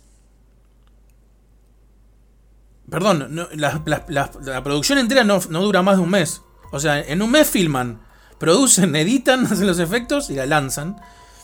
Y nunca fueron a pérdida todavía. Nunca. eh, O sea, ustedes si busquen The Asylum en, internet, miren la página, debe tener no sé cuántas. Deben sacar una película por mes y la sacan a mercado, a, a- pay-per-view o directo a video. eh, y nunca, tuve- nunca fueron a, a pérdida. Y con Sharknado, justamente, fue algo así como que recaudaron 300 millones de dólares habiendo gastado uno. Entonces digo, también hay una cuestión ahí, eh, ¿cómo decirlo? Eh, empresarial, digamos que hasta Paranormal Activity usó muy bien desde ese lado. Sí, es que también es un poco darse cuenta que el terror a veces puede llegar a ser un género barato, porque muchos de los, no sé, de los tropos del terror son, son coloquiales, justamente una ubicación de una casa o, o cosas así simples te pueden dar alta película. Eh, por otro, como que en la otra cara de la moneda estaría Cloverfield, que Cloverfield creo que fue la primera película found footage en ser, digamos, superproducción, nivel la produjo J.J. Abrams, tiene a Paramount Pictures atrás. eh, se hizo un marketing enorme. A mí lo que me pasó con Cloverfield es que no me enganchó el marketing y por ende vi la película, me gustó, pero no, no enloquecí. En su momento había gente enloquecida con esta película. Yo estaba loco. Ya, Yo estuve un año. Un año. O sea, porque aparte me pasó de que en ese momento yo tenía mi, mi primer si- sitio web así serio, digamos, que hacía cosas, noticias de terror y eso. Y literalmente me pasó eso, de que cuando salió la primera noticia, tenías una web en blanco, que si apretabas control A, digamos, viste que se, mar- se selecciona todo, eh, había píxeles que te das cuenta que eran hipervínculos, que te mandaban a fotos o te mandaban a números, y después empezaban a salir otras páginas, y fue un año, pero volviéndome loco, loco con que había un, bueno, una marca de jugos que después aparece en la película y aparecen otras cosas de de J.J. Abrams. Eh, había esta- este concepto de que en un principio se pensaba que en un principio se pensaba que iba a ser la película de Astro Boy. Qué No bizarro. me preguntes por qué. Pero bueno, había como cosas, indicios que marcaban eso. Después se decía que iba a ser algo que, tenía que ver con Godzilla. Se desmintió. Entonces, digamos, el tra- un- o sea, un año entero, mientras se producía y se hacía la película, había un equipo dedicado a hacer todo eso. Y no eran cosas. O sea, te dabas cuenta que tenía una muy buena producción desde lo creativo. Entonces, claro, cuando llegó la película, los que se habían enfermado la cabeza como yo, la vimos con una. No solo con la intensidad, sino que había un montón de cosas en la película que vos decías, ah, boludo, ¿te acordás de eso? Tal cosa. ah". Entonces digo que también usaron la maquinaria del marketing de una forma para mí perfecta. Y que la verdad es que nunca vi muchos casos parecidos. Eh, digamos, sacando el de, el de Blair que comentamos antes, ¿no? Pero yo creo, por lo menos en lo que yo llevo de vida, tanto el de Blair Witch como el de Cloverfield fueron los únicos dos casos que yo conozco de marketing así. Y justamente en dos películas que son eh, found footage. Sí, es que creo que el género también se presta justamente a esto porque ya va más allá de la película, hay como todo un... O sea, hay otros, otras películas, otros materiales satelitales que le dan gracia a todo esto eh, y que creo que por eso también el género se volvió tan popular o, o por qué funcionó tan bien. Yo creo que Paranormal Activity y Cloverfield fueron las dos que le dieron impulso. eh, que bueno, también estuvo Rec, pero obviamente yo creo que Rec salió de. O sea, se fue tan popular por este lado, un poco también por estas películas, o sea. Después, bueno, estuvo la antología VHS que tiene re buenos directores, la 1 y la 2. Y hubo un montón de pelis, o sea. yo creo que igual la, la si vos agarrás la bolsa gigante de peli fan footage de 2007 para acá, la mayoría son medio malas. Pero también hay otras que son muy buenas, eh, así tipo pelis independientes está The Taking of Deborah Logan, que a mí me, pare- o sea, me parece original el estilo fan footage, pero también el planteo de... Básicamente es una anciana que no saben qué le está pasando, que un poco dicen que tiene Alzheimer, otros dicen que no. Alzheimer, sí. Está muy bien pensado cómo llevan adelante el tema de la enfermedad con todo lo paranormal y, y- nada, y las cintas o, el material fan footage que encuentran. Sí, aparte está, digamos, vuelve a responder un poco a lo que decíamos antes. Es un grupo de, de sí, cineastas, están haciendo un documental o algo así, o no me acuerdo, que van a una casa y la mayor parte pasa en la casa, eh, por ahí con cámaras muy puntuales y mostrándote a ciertas situaciones. Entonces digo, desde los costos de producción es súper... eh, súper simple y, y eso y, digamos y eso no lo hace malo. Viste que a veces está ese concepto de que mientras más barata o más simple o más viste como que es peor. Y en este caso yo creo que lo, bueno de estas películas o lo rescatable es que con poca cosa logran contagiar mucho. Y logran hacer una película para mí también de esta de Taking of the Logan es una de los de los mejo- mejorcitos así tipo fan footage o, o, eh, o falso documental Sí, que el director eh, Adam Robitel después dirigió una de las de Actividad Paranormal. eh, o sea que eso es como también re loco, porque Actividad Paranormal no sé cuántas salieron. Yo creo que vi la 1 y la 2 y después dejé de mirar, pero por el hecho que tampoco Creo soy que tan fan. cinco. Creo que... Y me parece son más, ¿eh? Tira 7 me parece la saga. Y no tenés la cuántas 1, la 1, la 2 y la 3, Y- que lo que hacen es como cerrar como una pequeña historia. Después viene, no, tenés razón, después viene la, la 4, hay una quinta. Tenés, la quinta es de Mark Once, que me la acuerdo porque la intenté ver y no me gustó. Sí, después tenés el, spin-off ese latino, de Market One. Esa, esa la que vos dijiste recién. Ah, sí, Market sí, bueno, sí, es, bueno, esa no me gustó para Ah, no. Bueno, y después tenés la 5 que se llama Dimensión Fantasma, creo que es malísima. Y después hay una, hay, que lo que pasa es que mucha gente no la, no la mete como en la misma saga, pero hay una que es japonesa. Actividad paranormal. Eh, Sí, no, yo no la vi. Pero claro, esos son como spin-off. Sí, igual tampoco son buenos. De hecho, todo el mundo pensaba que uh, los japoneses haciendo algo así no está, no está bueno. No, digamos. Para mí, yo personalmente me quedo con las tres primeras que cierran como una historia bastante fuerte. Que obviamente la 1 sigue siendo para mí la mejor de todas. Pero bueno, sí, después pasa lo mismo de siempre. cuando algo, algo tiene, da rédito, lo siguen explotando hasta, romperlo. Sí, es que es como. Es muy loco que en esta época eh, llegaron varias sagas nuevas que empezaron a tener una especie de éxito, como capaz, no sé, los slashers de los 70 o los 80. Que digamos que salieron un montón de secuelas. O sea, por un lado estaba Actividad Paranormal, pero antes eh, estaba el juego del miedo. Que. Que bueno, que la podemos mencionar como parte de- del movimiento del cine gore o torture porn moderno americano que arrancó medio de moda en esta época por justamente por Saw, la película de James Wan, que es re loco pensar que la dirigió James, o sea, ahora digamos en retrospectiva, me parece que es re loco pensar que la dirigió James Wan. Sí, sí, porque no tiene nada que ver con el cine por el que se lo conoce a James Wan. Y no me refiero a películas, sino al estilo fílmico que él tiene ahora en sus últimas películas. Sí, es que por eso, o sea, el, el juego del miedo, la primera, la de 2004, a mí es una película que me gustó mucho, porque si bien, o sea, se regodea en la violencia, o, o como que está bueno, o, o- busca que un poco te guste, un poco te asquee, Sí. es un thriller, o sea, criminal, por decirlo de alguna manera. Sí, sí, es, es cercano a un policial. Claro. Y eso a mí me reatrapó. Después lo que siguió, eh, sobre todo después de la tercera entrega, que, que después, bueno, James Wan directamente produjo, ¿no? no es el director de todas. A partir de la tercera, sí, literalmente, ya era un molde, era tipo, bueno, Sin un copy-paste. eh, ¿dónde ponemos a gente ahora para que Jigsaw la torture, básicamente? Se convirtió en un poco lo que decíamos antes de, de Destino Final.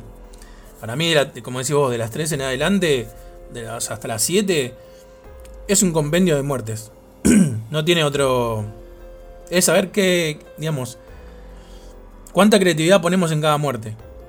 El- el- lo que está en el medio, cómo se une la historia, así no importa. De hecho, hay algunas que son una pavada, literalmente. Sí, es que de algunas son una excusa para masacre, como si fuese, no sé, por eso creo que es torture porn también, porque el porno necesita solo una simple excusa Eh. para comenzar. Esto es un poco lo mismo. Eh, y de hecho, por muchos años, la saga esta del juego del miedo, que tiene ocho películas, o sea, es, es larga realmente. Hay una de las últimas que se centra en Jigsaw que a mí me gustó bastante, que no es tan... Pasa que bueno, ahí ya le buscaron como un, no sé, le buscaron darle un, capaz un contexto que en las anteriores no tenía. Eh, no, lo que decía es que el juego del miedo fue una de las sagas, fue la saga de terror más taquillera eh, hasta que apareció el universo del conjuro más adelante. O sea, realmente fue una saga que al terror, sobre todo el terror para la pantalla grande, ¿no? Como que le dio, le volvió a dar vida, digamos. O sea, fue una saga de la que todo el mundo hablaba, o de que, no sé, gente que nunca había visto terror se copó con esto. Capaz es el inicio del género para muchos. Claro, eso te iba a decir, Jut. O sea, hizo, hizo, hizo como que toda esa cosa que se venía planteando de hacer mainstream al terror, eh, justamente yo creo que solo logró. O sea, creo que fue como... De hecho, fue uno de los grandes disparadores porque mucha gente empezó a conocer esto de la vuelta de tuerca al final. De, digamos, del, giro argumental. Que ya había, otras películas. De hecho, hay, para mí una de las mejores películas en ese sentido es The Game con Michael Douglas, mucho más vieja. Pero bueno, la, Saw la- lo popularizó. De hecho, el final de Saw para mí es épico. Eh, y también hubo muchísimas películas que empezaron a copiar esa fórmula. De, de utilizar el recurso, o sea, hacer una película totalmente normal en cuanto al desarrollo inicial, pero que centrarse en el, en el giro argumental final. Y de hecho hay películas eh, que lo hasta que abusan de eso. Yo creo que vos, vos lo dijiste antes, la remake de Fincher de, de la, de la saga Millennium abusa de esto. Tiene como cuatro finales. Tiene como cuatro eh, giros argumentales al final. Fincher lo hace bien, digamos. Para mí se abusa, pero lo hace bien. Pero digo, hay otras muchas películas que copiaron esa fórmula mal, como suele pasar. Y vos ves películas que son un desastre, toda la película, aburridísimas. Al final tiene un giro argumental y que vos decís, sí, está bien. No me lo esperaba, pero me hiciste comer toda la película para esto. Para eso hace un corto, no sé. Sí, es que hay. Yo creo que las dos que plantearon eso, que son buenas películas, pero que es malo lo que siguió después. Una fue obviamente de sexto sentido, la de Shyamalan, y la otra fue Los Otros. Que son películas que de hecho yo alguna vez había leído un- una nota, creo que en Bloody Disgusting, el sitio de terror más grande de todos, eh, que decía, cuando el giro no era un giro, o sea, o no, perdón, cuando, o sea, cuando el giro de, de sexto sentido, que es esto de, o sea, no, no sé, no sé si decirlo porque capaz hay gente que no la vio, pero es una boludez. Ya después de 10 años, ya está, no es Sí, spoiler. mal. O sea, esto de el protagonista muerto en un momento no era. O sea, no era un cliché, ¿entendés? Ahora es un cliché, porque se volvió cliché. O sea, eh, básicamente el título de la nota era algo así como cuando el giro de tuerca no era el cliché. Y, y estas películas, para mí, lo que tienen de malo es que generaron un concepto, sobre todo en la gente que no consume mucha ficción, que piensan que si una película no tiene un giro es mala, si una película es lenta es mala, si una película tiene un final o una historia que ya nos contaron es mala, tipo... Y eso es el cine estadounidense, tipo... O, o un, o es como que hay un abuso, me parece, del, giro así, de- del final inesperado. Y que a veces hasta el final inesperado es una mierda y no está bueno. O está lleno de películas que, que no tienen final, no tienen giros y no necesitan tampoco. O Sí, eh, a mí me pasa muchas veces de ver una película que no necesita un giro final y que el giro final la termina arruinando. Me acuerdo un montón de casos que vos decís, ¿por qué hiciste esto si venía bien? Porque distinto es, y eso es muy del género de terror, por ejemplo, no sé, eh, película, no sé, de Chucky, por poner un ejemplo. Que lo terminan matando a Chucky y yo, y en el último segundo el- te están enfocando en el muñeco muerto y el muñeco mueve los ojos. Y termina. Eso es muy clásico del cine de terror, que es como para decirte, uh, que estaba vivo, o, que no sé, está el muerto ahí, qué sé yo, y después lo vuelven a enfocar y no está más, ese tipo de cosas. Pero son como unos detalles mínimos que siempre tiene el cine de terror y que nadie les dio más bola, o sea, nadie, nadie pensó de que iba a venir una película después por eso. Era como muy común en algún momento.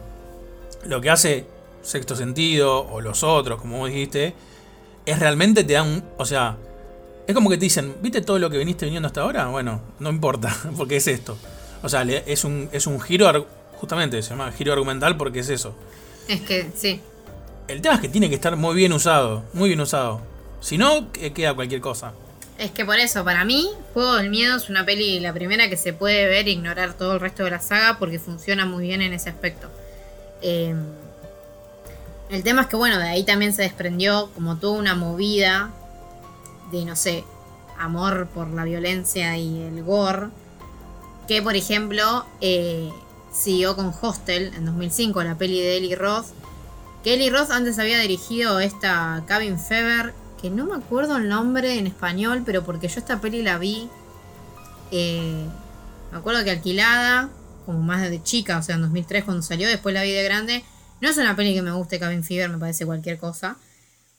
Pero que un poco sale de este lado, o sea, la, la emoción por, no sé, las tripas y, y la matanza. eh, desde un sentido, no sé, eh, ¿cómo se dice? Estéticamente divertido. Y básicamente Hostel, a mí me parece que a diferencia de El Juego del Miedo, Hostel ya arrancó asumiendo que es una película vacía de muertes. Sí. Sí, bueno, eso, es- eso, eso, eso creo que es em, como el, el gran acierto de Hostel. Que no le quieren dar una... eh, no le quieren dar como un sentido ni, no sé, ni social. O sea, es como, esto es gente que mata gente por diversión. Y lo dejan bastante Sí, claro. sí, es que es una movida. O sea, en esa época, quizás no hubo tantas películas eh, que lo hagan en sí. Porque, por ejemplo, o sea, podemos nombrar eh, The Collector, eh, Untraceable, Turistas. Hubo varias pelis como que eran. que imitaban un poco el snuff o el torture porn. Pero capaz sí hubo una tendencia a lo controvertido o lo turbio. Porque el hecho de que, no sé, sea tan popular el juego del miedo. eh, que fueron ocho películas, o sea, hay que destacarlo. De Hostel, de Hostel hubo dos, creo, hubo más, creo que dos. Tres, bueno, tres, por eso digo, de Collector también tuvo secuela. Eh, entonces hubo como toda una especie de eh, festejo por el gore, que también hizo que la gente empiece a buscar cosas morbosas y, por ejemplo, que se, que se hicieron películas como Serbian Film o que es otra cosa, a ver, no es una película gore. Lo mismo pasa Sí, con esta. De, de Human, de Human Centipede. Claro, esa, el, el cien pies humano. Que son películas que responden a la misma tendencia, que era en- eh, ir a ver a. A ver, ir al cine si se estrenaban cines, porque obviamente las de SO se estrenaron todas, pero acá no se estrenó ni. ni el cien pies humano, ni Serbian Film. Pero si se estrenaba o se llegaba a hacer un festival, porque encima, bueno, estas dos particularmente eran pelis de festivales o pelis que un poco eh, buscaban eh, el shock, la gente iba por eso, o sea, era cine shock. Era eh, lo que se llama el cine un poco splatter, que, busca, no sé, asco. Y yo creo que igual también responde a un poco lo que decíamos al principio con esto de por qué la. por qué. eh, ya me va a salir. Eh, la masacre de Texas, por qué, digamos, tuvo su éxito. Yo creo que este género que propone So, como Hostel, como Turistas, como Collector y todas estas que estás diciendo, es justamente el por qué la gente. No sé, hay gente que le gusta ver Snuff. Porque yo creo que justamente todas estas películas, vos fijate que lo que es son personas reales lastimando a, personas, a otras personas. Acá no hay fantasía de por medio, acá no, hay monstruo eh, sobrenatural. Creo que es como el mismo éxito que hablábamos antes. En un principio creo que yo dije lo mismo. Creo que para mí el éxito es justamente el morbo de estas películas. Porque es, es ver algo que puede ser posible. Porque tranquilamente cualquiera de esas cuatro películas que, que nombraste vos recién podría ser posible. Eh, es más, eh, una vez yo leí una nota de que había. de, de que había. Se había generado un miedo, que no me acuerdo ahora cómo se llama. eh, así como en su momento It generó el miedo a los payasos, o Tiburón había generado el miedo eh, bueno, a los tiburones, valga la redundancia. eh, había gente que tenía miedo, o sea, como que Europa del Norte quedó como un lugar donde vos vas y te torturan. Y te secuestran y te ro- roban los órganos. A ver, que por ahí después vas acá, no sé, a cualquier provincia en Argentina o cualquier país de América y pasa lo mismo. Digo, pero como que esas películas creo que contagian tanto esa cosa de, que puede ser real, ¿entendés? Porque es una persona, no sé, con un cuchillo o con cualquier tipo de el- elemento torturando a otra. Eh, creo que es el morbo. Creo que el, gran motor de todas esas películas es justamente el morbo. Y lo hicieron tan normal, porque justamente lo que decías vos, el juego del miedo lo normalizó tanto de que se empezó a salir en cine. Antes una película a ese nivel, digamos, de gore, no, iba al cine ni por casualidad. Y se hizo tan normal, o sea, es como que levantó la vara de la gente en cuanto al terror, que se empezó a contagiar en otros, en otros géneros. Eh, Como te decíamos el otro día, por ejemplo, Rambo. Rambo 4 tiene gore, porque no es ya violento, que le pega un tiro a uno. O sea, le pega un tiro y le desarma el cuerpo y súper explícito. Le agarra con el cuchillo ese gigante que tiene y le saca las tripas a otro. Y este era Rambo, era una película que estaba en el cine, o sea, eh, bueno, después las otras también, las, las eh, Expendables. Hay una que, no me acuerdo quién, lo patea a otro contra un, aspa, un asta de un, de un helicóptero y, se desarma en, mil pedazos con la sangre para todos lados. Digo, entonces estas películas para mí lo que hicieron fue justamente eso, o sea, popularizaron, hicieron mainstream el gore a un nivel de que ya hoy, no sé, ves cualquier comedia y quizás hasta tiene una escena gore solamente por diversión. Y además, a mí me parece que el gore de este estilo, eh, justamente el juego del miedo, salpicó por tantos lados, o sea, tocó tantos géneros que, por ejemplo, Kill Bill de Tarantino funcionó también porque funcionó, para mí, porque funcionaba ese tipo de cine en los, en, en los cines. O sea, a ver, Tarantino ya había hecho películas increíbles, pero el público general no conocía a Tarantino. O sea, o menos tenías adolescentes, qué sé yo, yo fui a ver Kill Bill al cine cuando, cuando era pendeja, porque la pude ver y porque no sé. No, yo no sabía ni quién era Tarantino, y conmigo había un montón de compañeros de colegio, y la fueron a ver todos, ¿entendés? O sea, porque era moda la sangre, o sea, es como que por eso. Claro. Y después hay otra cosa que ya pasando a otro de los temas, como para cerrar esta primera década de los 2000, que películas, o sea, o más bien dicho, el nuevo extremismo francés, que es cine gore, pero desde otro ángulo, con películas como Martyrs o Alta Tensión, Frontiers, se inspiró en estas películas. O sea, es loco, pero por ejemplo, el director de Martyrs, eh, Pascual Laguerre, dijo que él se inspiró en Hostel y se inspiró en So, pero que su película es anti-Hostel. Porque en lugar de ser sobre la violencia y sobre lo gráfico, más allá de que Martyrs es una película bastante violenta y ahora la vamos a, hablar un poco más, es una película que trata sobre el dolor o sobre... Tiene otra visión de lo que es la violencia. Le busca, le busca un giro, un giro que capaz incluso va desde el lado emocional, no tanto desde lo visual, más allá de que lo visual lo tiene. Sí, yo creo que lo que hace justamente Martyrs es. A ver, en Zoo y en Hostel. eh, el gore es una excusa. O sea, el gore es la frutilla del postre. El gore es. eh, eh, esas películas sin gore no tienen repercusión. En cambio, en Martyrs es todo lo contrario. Yo creo que. Lo que propone la película, por, por, digamos, por el guion que tiene, por la historia que cuenta, es que llegar a esos extremos de violencia es una consecuencia de algo. Porque tranquilamente, vas a ver si en la película tiene escenas muy impactantes como la del inicio, eh, responden a algo humano eh, que tiene que ver con las, justamente con las emociones. No es que, bueno, te hago lo que hago porque sí. Yo creo que ahí es la diferencia. Soy hostel, el, digamos, la violencia es porque sí. ¿Entendés? Y acá creo que hay, como vos decías, un, un componente humano tan grande. eh, de hecho, para mí en ese sentido, Martyrs es increíble. Porque yo creo que lo que te hace sentir es que la violencia es una respuesta a lo que viene pasando. No queda como, como bueno, le hicieron para mostrar, ¿entendés? Eh, esta violencia tan extrema. Creo que justamente lo bueno de la película es justamente que te genera justamente lo contrario. El decir, no les quedaba otra que mostrarte eso para explicarte el punto donde querían llegar. Sí, es que es un poco para mí lo que también, entre comillas, quiere hacer eh, Serbian Film, pero sin obviamente el éxito. El éxito en el sentido de el éxito como visión, como, como obra que consigue Martyrs. Porque Martyrs, para mí, logra una identificación entre, o sea, un- una empatía entre el espectador e incluso esa violencia, e incluso los que perpetúan esa violencia. O sea, vos como que entre comillas te pones eh, en la piel del torturador, o sea, lo entendés. Sí, sí. Incluso cuando la película tiene, si no me equivoco, media hora de la escena, toda- todo el acto final, que es súper eh, turbio, por decirlo de alguna manera. A ver, sí, es una película que puede ser difícil de ver a lo visual, pero que en el momento no sé si era mucho más grotesco de lo que ya mostraban eh, Hostel o, o como se dice el juego del miedo. Pero sí te llegabas de otro lado, o sea, es una película que capaz te hace, no sé, te come la cabecita de alguna manera. O sea, es una película que me parece que es emocional.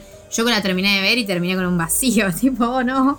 Sí, es que creo que la palabra, ¿sabes cuál es la diferencia? Creo que mientras unas son violentas, Soy y Hostel son violentas, para mí toda esta nueva movida del extremismo francés es que las películas son crudas. Porque la violencia viene desde otro lado. O sea, la violencia viene como, como una necesidad en respuesta a otra cosa. No como algo simplemente por placer. O sea, qué sé yo, de Collector, o Hostel, o Turistas, o el Juego del Miedo, estas que venimos hablando. eh, la respuesta es, eh, bueno, el- perdón, el- la tortura, digamos, el- esta cosa de, lastimar a otra persona, viene por el placer de hacerlo. ¿Entendés? Porque, bueno, uno porque es un loco, el otro porque la gente porque paga, pero el otro porque es un cirujano loco, no sé, que había quedado traumado en turistas.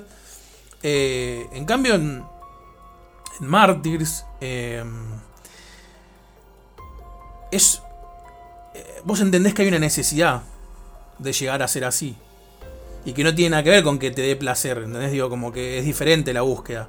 Entonces, yo creo que lo que, lo que, lo que pasaba justamente en el extremismo francés, y por qué se separó tanto de las películas yankees eh, como las que nombramos, es justamente porque eran crudas, porque era gente normal, en situaciones totalmente aberrantes, haciendo lo único que les quedaba hacer. Estoy hablando de Inside, por ejemplo, o de Frontiers o de Alta Tensión, eh, donde un poco la búsqueda es esa. Porque vos decís, ¿es necesario que hayan llegado a ese nivel de violencia? Si te pones a ver el contexto que estaban viviendo en cualquiera de las tres películas, los protagonistas, sí. O sea, lo justificás, ¿entendés? Emocionalmente lo justificás. Y en Martis es lo que decís vos. Al final de la película, cuando terminás entendiendo lo que el, vamos a decir, el victimario quería hacer, y terminás, aunque te cueste, porque ahí para mí hay un juego con la moral terrible ahí, terminás como entendiendo, ¿entendés? Y justificando, ah, le hizo esto porque tenía esta finalidad. Si bien después eh, hay una parte que no lo voy a contar porque esto sí sería más spoiler, porque es una película menos conocida que Sexto Sentido, eh, que te da mucha bronca al final.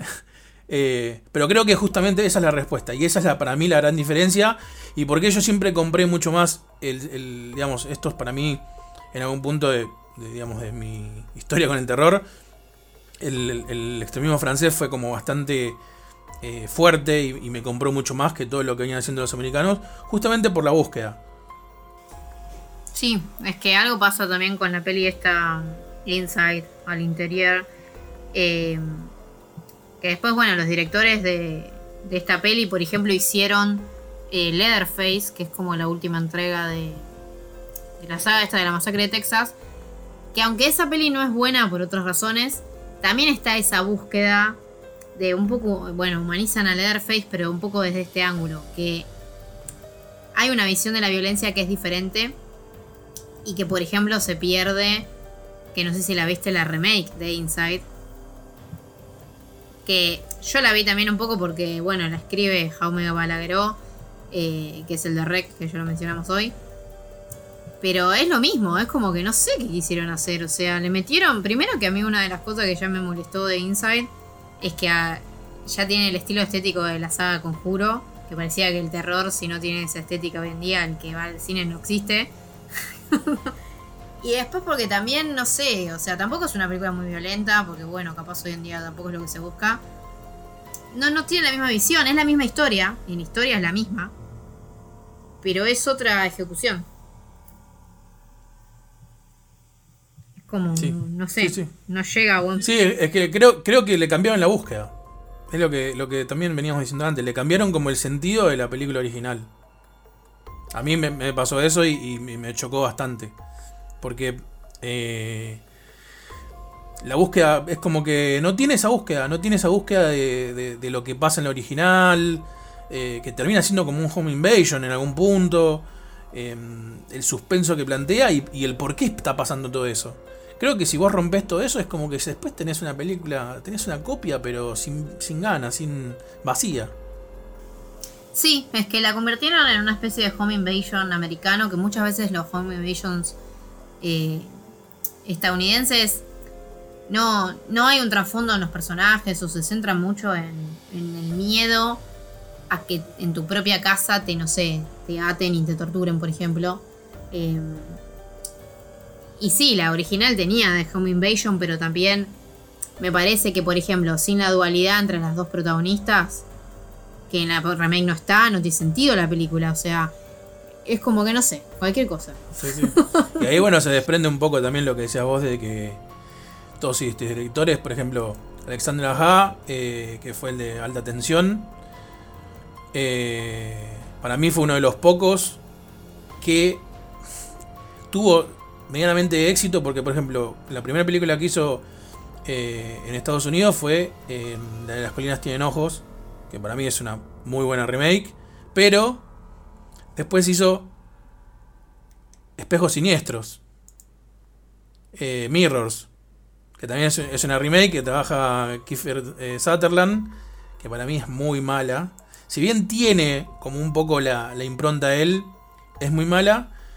Pero bueno, después para mí se, se. ¿Cómo es que se dice? Se reivindica con Piraña. Que es como decimos el otro día. Es una comedia. Y si la ves como una comedia. Es divertida. Y sobre todo con Horns. Sí, y con Horns. eh, Con Horns. Horns es sí. buenísima. Bueno, y después Crawl. que- que yo no la vi todavía, pero vos me dijiste que. Crawl es buena también, sí, de lo que salió en el último año es una de las más interesantes. Em, sí, es que varios terminaron haciendo cine en, fuera de Francia, digamos. Em, pero ya que mencionamos los remakes, podemos pasar a, la década de los 2010, por decirlo de alguna manera. Que de hecho, por ejemplo, Inside, que salió en 2016, como que ya en esa época, o sea, en estos años ya no se hacen tantas remakes de cine extranjero. O sea, los remakes son más remakes de pelis viejas, lo que están saliendo ahora. Em, Y muchos remakes son medio la onda remake, secuela, reboot. O sea, ya no es tipo el remake que no sé, que volvemos a hacer la misma película y hacemos, eh, ¿cómo se dice? Nada, y hacemos más películas. Ahora como que el remake está metido, es canónico, una cosa medio bizarra. Sí, sí, medio rara. Eh, sí, como bueno, eh, si bien vamos a, nombrar otras, pero en esto de remake, secuela, reboot, eh, un poco la, la de la cosa, de Thing, creo que es de 2011, no me acuerdo. Sí, 2011. Eh, nada, es un poco eso. Toma el mismo nombre de la película, toma cosas que pasan en la original, pero en realidad termina siendo. Eh, sí, una suerte de precuela. Para mí no se entiende bien. Más allá de lo que hayan dicho los directores, no se entiende bien en qué lugar está, de, digamos, de la historia, porque para mí podría estar en cualquiera de los lugares. Pero yo creo que también esto responde, como decías vos antes, a bueno, una necesidad de decir, no podemos seguir haciendo lo mismo. Encontrémosle como, bueno, la vuelta de tuerca a que no sea solo una remake.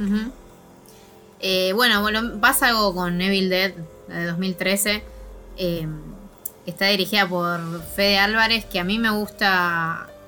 Después, más adelante, hizo eh, Don't que me parece que es un director que maneja bien los climas. O sea, las pelis que hace, como que son.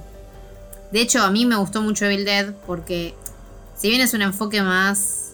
No sé, a ver, no, no está llevado por la comedia me parece que le sienta bien, eh, no sé, el tono más de suspenso o el tono más de los ritmos actuales. Y se, se- se- se lleva bien, o sea, más allá de que las pelis de Sam Raimi envejecieron bien, sobre todo por el componente humor, eh, esto llevó a la saga para otro rumbo que, que le queda Sí. bien. Sí, aparte, a ver. Primero que tenía la vara muy alta, porque Evil Dead es, es de, digamos, creo que no hay amante del terror que no sea fanático de la saga. Eh, el personaje que había generado eh, Bruce Campbell, o sea, creo que tenía una vara muy alta y era muy difícil. De hecho, me acuerdo cuando se anunció la remake, todo, no conozco a nadie que no se haya quejado, que no haya dicho que era el pedo, que iban a matarla, que bla, bla, bla, bla. Y por lo menos en lo que a mí respecta, si vos me preguntás así rápido, Evil Dead es- está en el... Sí, para mí es la mejor película de terror de los últimos 20 o 30 años. Eh, creo que si hay un top 3 de así, yo la pondría ahí, porque me parece que justamente es una película de terror, con todas las letras, por todo lo que propone. El hecho de que no haya usado CGI me parece, o sea, fantástico, que le queda bien al tono de la película, los climas que genera, eh, todo, todo. Yo creo que es una película, para mí es una película casi perfecta. Es un... Porque mantiene un montón de cosas vivas de la película original. Digamos, está esa cosa de decir, sí, estoy viendo algo que está basado en Evil Dead. Pero como decís vos, le da esa, esa vuelta de tuerca sacándola un poco de lo que es la comedia y la llevas al terror más puro. Los personajes, las tomas, los, los maquillajes, los ma- maquillajes, las escenas que hay, hay unas escenas que son terribles. eh, me parece para mí una de las mejores cosas que se hicieron, más allá de que sea una remake o lo que sea, creo que una de las mejores cosas que se hicieron en el terror en los últimos 20 o 30 años. A mí lo que me gusta de la película eh, es justamente la protagonista mía, que, que obviamente el peso estaba todo puesto en la protagonista porque, a ver, Evil Dead es Ash, entonces vos si no, no, no la haces bien con la protagonista, capaz la película hubiese sido cualquier cosa. Pero hay, o sea, la evolución del personaje es como que pasa de, no sé, chica sexualizada y maltratada, lo típico del género, como que un poco que la película juega con eso, a terminar siendo una heroína ya directamente insólita. O sea, la escena final es insólita. O sea, es como que la transformación del personaje. Y que creo que incluso la película, aunque no lo diga, es más feminista que muchas otras películas. O sea, es una película que no te dice que tiene una visión de género, pero con construir un personaje femenino tan interesante, eh, nada, funciona. O sea, Sí, aparte si te pones a pensar ¿La lo que decís vos, la protagonista pasa por tres estados emocionales súper fuertes. Bueno, una es poseída, ¿no? Pero me refiero a que en cuanto a lo que hace la, la actriz con el personaje y lo que seguramente el, el director buscaba, o sea, primero es una chica súper eh, problemática acomplejada, con problemas de adicción, con un montón de cuestiones psicológicas que la llevaban a, estar donde estaba. Después pasa a estar poseída y ser el, peor demonio que a mí me, a mí me causaba cosa cada vez que, que aparecía. O sea, el manejo que tenía de las miradas, de, de los movimientos, de cómo hablaba. O sea, es increíble ese cambio. Y después, como decís vos, al final, al ser como una heroína, yo creo que esa búsqueda eh, está muy bien hecha porque te hace olvidar de que necesitas un Ash. ¿Entendés? Porque todo el mundo decía lo mismo, y pero sin, sin Ash no es Evil Dead. Y yo creo que ahí el director y el- los guionistas, eh, nada, encontraron esa forma de reemplazarlo y para mí no tiene. No puedes decir nada. Sí, para mí es, es sí, que impecable. tal cual. Eh, una de las, de las guionistas es Diablo Cody, que es la que escribió Juno, que después escribió también, eh, antes de esta película, va, escribió Jennifer's Body. Que como que tiene, por eso, tiene un toque para mí que se nota que, que sabían que estaban haciendo una película de Bill Dead. También sabían que estaban haciendo una película de terror. Como que es una peli muy consciente de sí misma, o sea. eh, es muy loco eso. Y. Sí. pero bueno, hubo varias remakes en esta época que son tipo así reboot. Por ejemplo, eh, el año pasado o el anterior que salió la de Chucky, que es pésima. Eh, pero pésima. Mal. Sí, muy mal. Y después está Halloween, la de 2018. Que es una peli un poco rara porque es una película que recontra rinde tributo a Carpenter. O sea, el director, que en este momento se me fue el nombre, pareciera como que estudió a Carpenter. Pero también tiene todo el tema, o sea, los ritmos o lo que buscaría la audiencia moderna. Eh, creo que es una buena peli, incluso para... Bueno, a ver, es una película que agarra la primera peli, la de Carpenter, desecha todas las demás y funciona como secuela de esa. O sea, funciona como secuela del original. Y creo que es una buena peli también, y de hecho está, pensada para eso, para que la vea gente que no vio el original. O sea, es por eso es reboot y a la vez especie de remake, una especie de secuela. Eh, y a mí me gustó lo que hicieron, o sea, cómo lo, lo adaptaron a, a la actualidad. Sobre todo en teniendo en cuenta el contexto de Halloween, que creo que es una de las sagas que tiene. Si agarrás, si separás las buenas, son las que menos tiene. O sea, tiene un montón de secuelas horribles. Yo creo que, digamos, más allá de que el personaje es icónico, eh, y a mí es un personaje que me encanta, eh, hay que decir la verdad, y buena, buena, es la 1.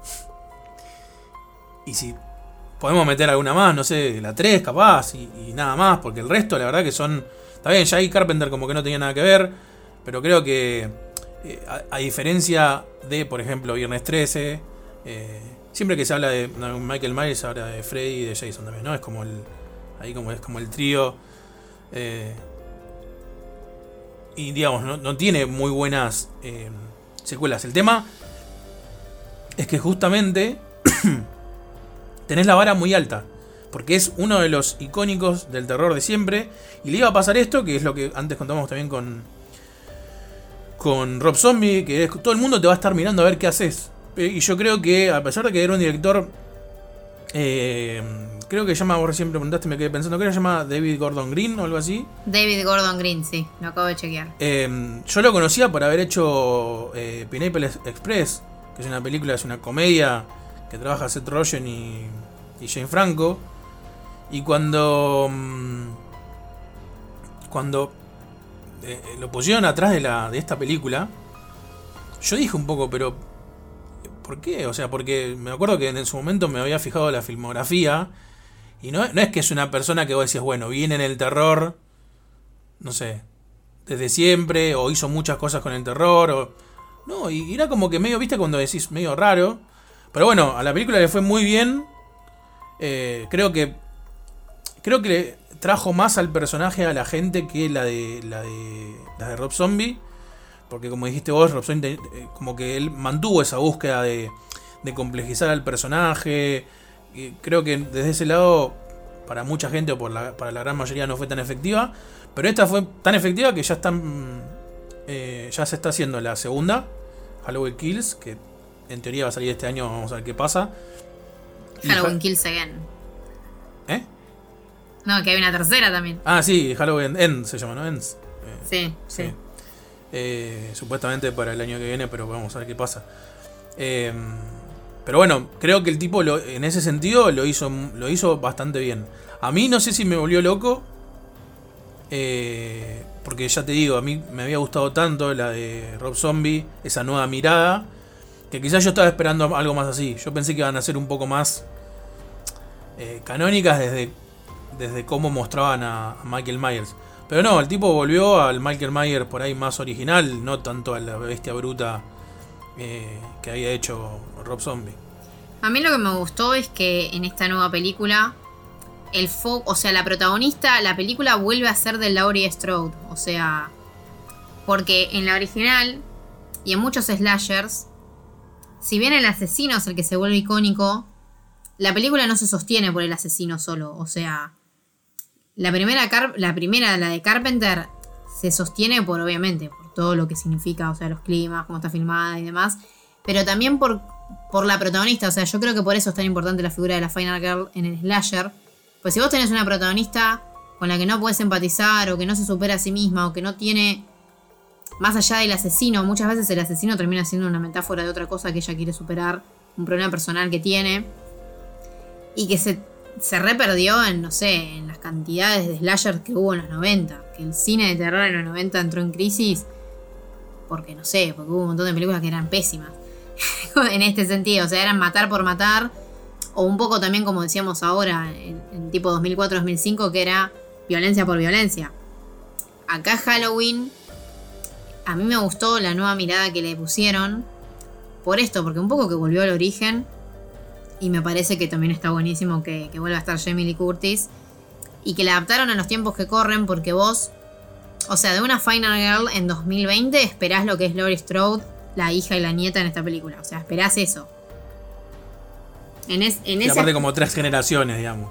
y además, claro, todo lo que significa unir las tres generaciones en pos de echar un mismo mal. Y nada, y toda la química que hay entre ellas, y como todo ese planteo me parece como reactual y que también está bien llevado. Eh, pero sí coincido en que en general la saga Halloween no, no tiene buenas pelis. A mí, por ejemplo, eh, la 3, Season of the Witch, no es una peli que me guste, yo sé que es de culto, que a muchos le encantan, pero que para mí es nada que ver, o sea... Ponele que no es Halloween, si no la ves como Halloween. Sí, no, a esa película le pones otro nombre, le sacás el Halloween y le, le das solo Season of the Witch y es una película, o sea, que no tiene nada que ver con Halloween. Tal cual, tal cual. Eh, pero bueno, yo creo que Evil Dead, eh, esta Halloween abrieron puertas. De hecho, Evil Dead no tuvo otra película, pero por ejemplo, la, la serie de Evil Dead eh, fue posible también por el éxito del remake. O sea, Sí. es como sí, que volvió, a, volvió a aparecer Ash después de un montón de tiempo. Estuvo en Mortal Kombat. No, en Mortal Kombat no, en el Dead by Daylight y en un par de lugares, como que volvió Sí. a ser un ícono. Sí, sí. Es que también, bueno, vino con todo este. este yo también creo que. eh, también material para otro podcast. todo este revival de los 80s. eh, sobre todo de, la- de las cosas de terror. Y todo creo que lo que produjo. O lo que se aprovechó Stranger Things para tener el éxito que tuvo. eh, también ayudó mucho. Digo, hay mucha gente que quizás no conocía nada de los 80 y de repente se puso a ver películas de terror de los 80 solamente porque, bueno, estaba de moda. Eh, y también creo que eso impulsó mucho al hecho de que un personaje como Ash, que aparte el actor había quedado. hizo eso y creo que después hizo dos películas más y, y aparecen cameos de películas de Raimi. Eh, porque bueno, son amigos. Eh, pero bueno, dio la posibilidad de que se haga una serie. Y la serie está buena. Yo creo que vi la primera temporada eh, y me, gustó. Está mucho más apuntada a la comedia, digamos, como que va para otro lado de lo que buscó la película, la remake que hablábamos recién. Pero me pareció bien. Yo no sé si vos la viste o viste más, pero a mí lo que vi me pareció correcto, digamos. Me gustó, sí, sí, sí. No la terminé, no la vi toda, pero la primera temporada me había gustado. Em, y bueno, este, este como amor o nostalgia por los 80 eh, también es un poco, no sé, hubo un revival en general eh, del terror que responde a... A ver, a mí me parece que si por un lado tenemos a Insidious, el conjuro y todo ese universo, que es muy terror clásico, o sea, tiene un poco del cine ochentoso, capaz más de fantasmas, no tanto de. No el exploitation o, los slasher que había en esa época. Y por otro lado, It, que es una película muy importante, la de Andy Muschietti, la de 2017, porque es la Sí, película de terror más taquillera de la historia y es una película que recaudó como recaudaron las películas de Marvel, o sea, no, no, no, no como las más taquilleras de Marvel, pero sí como varias de Marvel. Y creo que, que elevó, no sé, o sea, elevó al terror entre comillas, como que lo llevó a un nivel que incluso de prestigio, porque antes capaz, en los 70, 80, que, que, que como decíamos hace un rato, que capaz una película violenta como So, eh, no sé, en los 90 ni en pedo llegaba a cines Sí, no. y So eh, supo cómo, digamos, popularizar esa violencia. A mí el conjuro y, y It me parecen que para lo que es el terror sobrenatural, que es el que está de moda ahora, o sea, el que todo el mundo quiere ver, eh, lo supieron popularizar también. O sea, hoy en día capaz, no sé, el cine de terror no es visto como inferior o como tipo, casi todas las productoras quieren hacer una peli de terror. Todo el mundo quiere hacer la película. Cuando...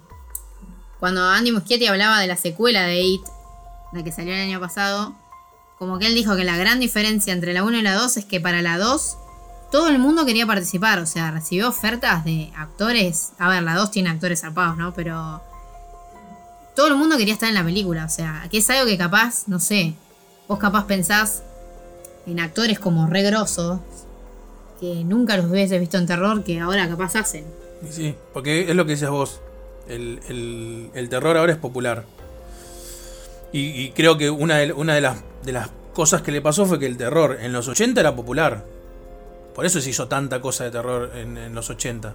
Porque había tomado un grado de popularidad que no había tenido por ahí años antes, que era más de nicho, por así decirlo. Y en los 90, con la digamos, con un montón de, de contextos que también, de nuevo, para otro podcast que podemos hablar, dejó de ser popular. Porque ya empezó a ser mucho más de nicho, de nicho, pero en el mal sentido. O sea, era como que ya mm, solo algunas personas te miraban terror. eh, el género de la acción había de- de- esta cosa mezcla entre thriller y de acción, policial, eh, la comedia. Era como que habían tomado mucha más fuerza. eh, y en los últimos años, para mí, gracias a James Wan por un lado, eh, y a esta también como fama, esta moda, perdón, de, de, digamos, de, de los 80, de esta cosa retro, que se dio en, todo lo- en todos los géneros, en los videojuegos pasó lo mismo. Eh, Sí, en la cultura general, en la Sí. cultura se empezó a querer a los 80, de la nada. sí, de la nada. Eh, entonces digo, y It, no solo... A ver, It, It- yo creo que el éxito de It tiene varios, varias, varios, eh, varios matices acá, ¿no? A ver, no solo era una remake de una miniserie que estaba, o sea, que era una, una de las mejores cosas que se hicieron respecto a, a adaptaciones del libro de Stephen King, que era una adaptación de Stephen King, donde Stephen King ya conocido, ¿no? Hace cuando se empezó a hacer esto, Stephen King ya tenía un renombre muy grande, incluso en la cultura popular y era mainstream Stephen King, más allá de que todos me van a decir que Stephen King es mainstream, pero digo, llegó un punto donde cualquiera, yo le digo a mi tía y conoce a Stephen King y no lee y no le gusta el terror, a eso me refiero. Sino que también Stephen King había dado el ok, ya como que estaba de acuerdo, que generalmente viste que Stephen King es medio problemático cuando hace hacen adaptaciones de él y eso. Y la película, la primera película fue tan exitosa también porque estaba buena. A mí la primera película, la primera, primera parte de It, por así decirlo, eh, me gusta mucho. eh, sobre todo cómo plantea el terror. Me parece que los personajes eh, están muy bien. O sea, toda, la, toda esa... mm, Esa... ¿Cómo se puede decir? Como esa unión que hay entre los chicos me parece que está muy bien conseguida. Después podemos hablar si es más fiel o menos fiel al libro que, que lo otro. Pero digo, creo que lo que hace esto como película es de nuevo meter a los 80 en, digamos, en boca de todos. Y con un, con un producto que no es que, bueno, medio pelo. No, la rompió. It la rompió. Sí, sí, yo creo que It la rompió tanto que por eso la segunda parte resultó tan flaca o tan, Sí. no sé, no estaba a la altura. A esta altura. Eh, a mí, a mí It, junto con el Conjuro 2, particularmente Conjuro 2, me parecen las dos mejores películas de terror, así digamos, mainstream de, de la última década, poner. O sea, pero porque Obviamente, a ver, tienen todo lo pochoclero, tienen todo lo que enganchan. Hay que verla siempre como cine mainstream. O sea, no sé. Sobre todo la primera It. A mí, o sea, no es una película que tenga, qué sé yo, una visión muy clara. No es cine con visión, o sea, es una peli que se nota que fue hecha para el momento. Capaz si la hacían, no sé, hace 10 años era otra cosa. It. Más allá de que en los 90 estuvo la miniserie y demás. Las diferencias son esas, o sea, es una serie que es muy consciente del contexto, sabe que salió en una época post Stranger Things. Ah, no post Stranger Things, es más o menos. Sí, eh, por ahí. Del mismo momento, de por ahí, por eso, pero todo responde también a pelis como Super 8 o. o- o- como que se dio todo junto este, este revival de, Sí, de los 80. Sí, sí. Y. Y que en la segunda, que hubo capaz una libertad más creativa, o que la segunda tampoco no es una peli muy ochentosa, o no es una peli muy nostálgica, eh, por eso creo que tampoco funcionó. Por igual en It, hay que aclarar, It obviamente que no es solo nostalgia, uno a vos te agarra del lado ese, pero también, como vos decís, tienen buena química los personajes, los sustos están bien hechos, no hay un abuso del CGI, que en la segunda sí. Sí. Eh, Sí, de hecho, la primera, una de las primeras escenas cuando están eh, ahí eh, cenando, Sí. me pareció como. Ya de, ya de entrada fue como que dije, uh, le metieron tanto CGI y como que no sé, no pegaba con la escena. Era como, quedaba raro. Sí, es que es una especie de, no sé, un despliegue técnico de lo que pueden hacer, más que más que, con- que tenga un sentido en la peli en sí, y algo parecido, que si vos comparás, por ejemplo, la primera It, que tiene efectos, tiene todo, pero es más una peli de misterio, es más una peli de... como es el libro de King, ¿no? Sí, que capaz sí, sí. no, no se revela mucho lo que está pasando. Eh, que a mí, bueno, particularmente a mí lo que me pasa con la saga del, del conjuro, Insidious, a mí Insidious me gustó mucho, pero porque cuando salió fue como la primera película de este tipo de terror casa embrujada que funcionaba bien, en mucho tiempo, digamos. O sea, a TV le había estado mala, había un montón que habían sido pésimas. Insidious digamos, tiene buenos sustos, buenos climas y además tiene también un protagonista que no es estúpido, porque en un momento, sobre todo en los 90, hubo una especie de tendencia de, de que los protagonistas eran estúpidos, se tenían que morir y estaba buenísimo que se mueran. Y acá nada que ver, o sea, me parece que eso capaz es lo que tiene también el conjuro, eh, que escapa de algunos clichés, el conjuro eh, como universo, digamos, que escapa de algunos clichés, por lo menos en las primeras pelis, porque ahora hay tantas películas que ya llega un punto que ya sabes que están saliendo de un molde. O sea, Sí, sí, sí. Es Ana- que, a ver, Anabel es aburrida, La Llorona es aburrida, eh, La Monja es un bodrio. es que yo creo que ahí lo que pasó, y también retomando lo que ya dijimos, James Wan modificó el cine en, algún aspecto el- con, con los juegos del miedo y lo volvió a hacer con Insidious. ¿Por qué para mí?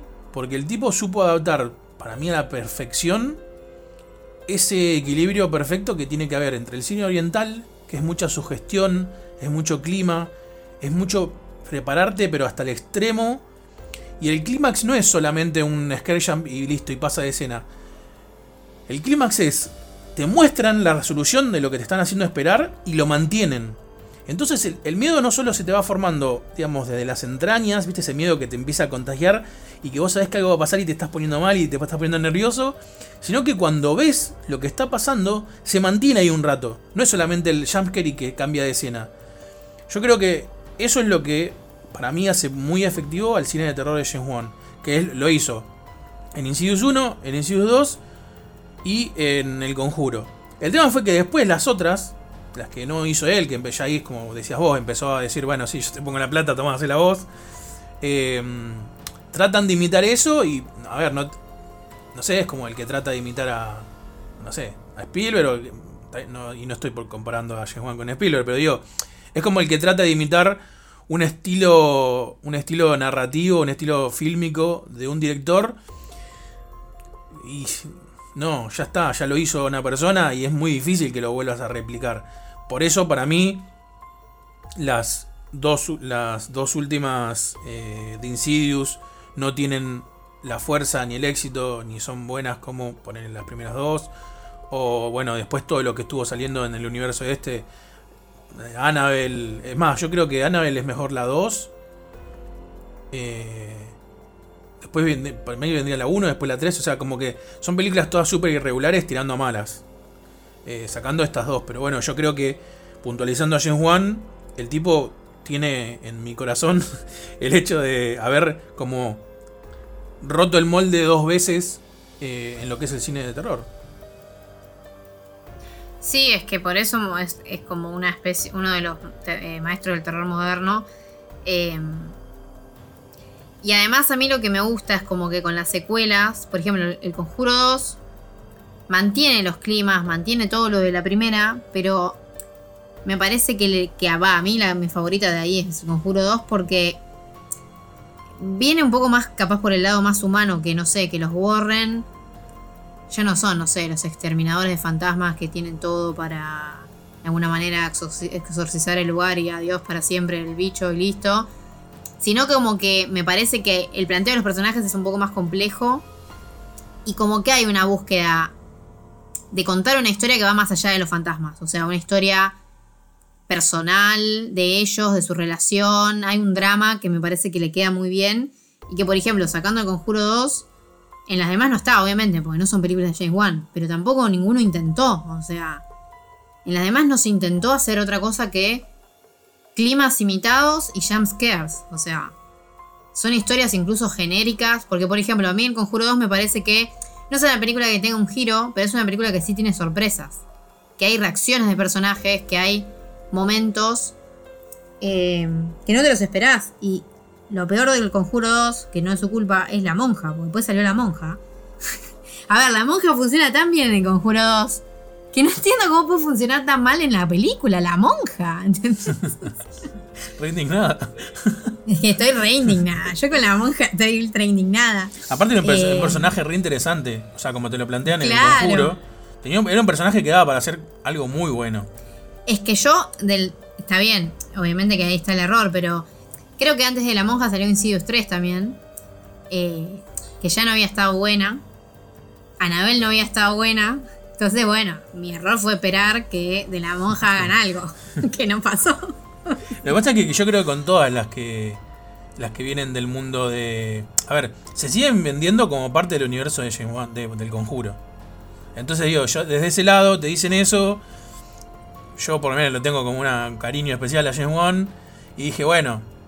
Como que siempre tengo esperanza de que sé que va a ser, no sé, algo me dice, ¿no? Pero Lucas, vienen, vienen siendo una mierda tras otra, pero es como que vos tenés esa esperanza ahí de fanático de decir, bueno, pero para en esta repuntan y no vienen pasando.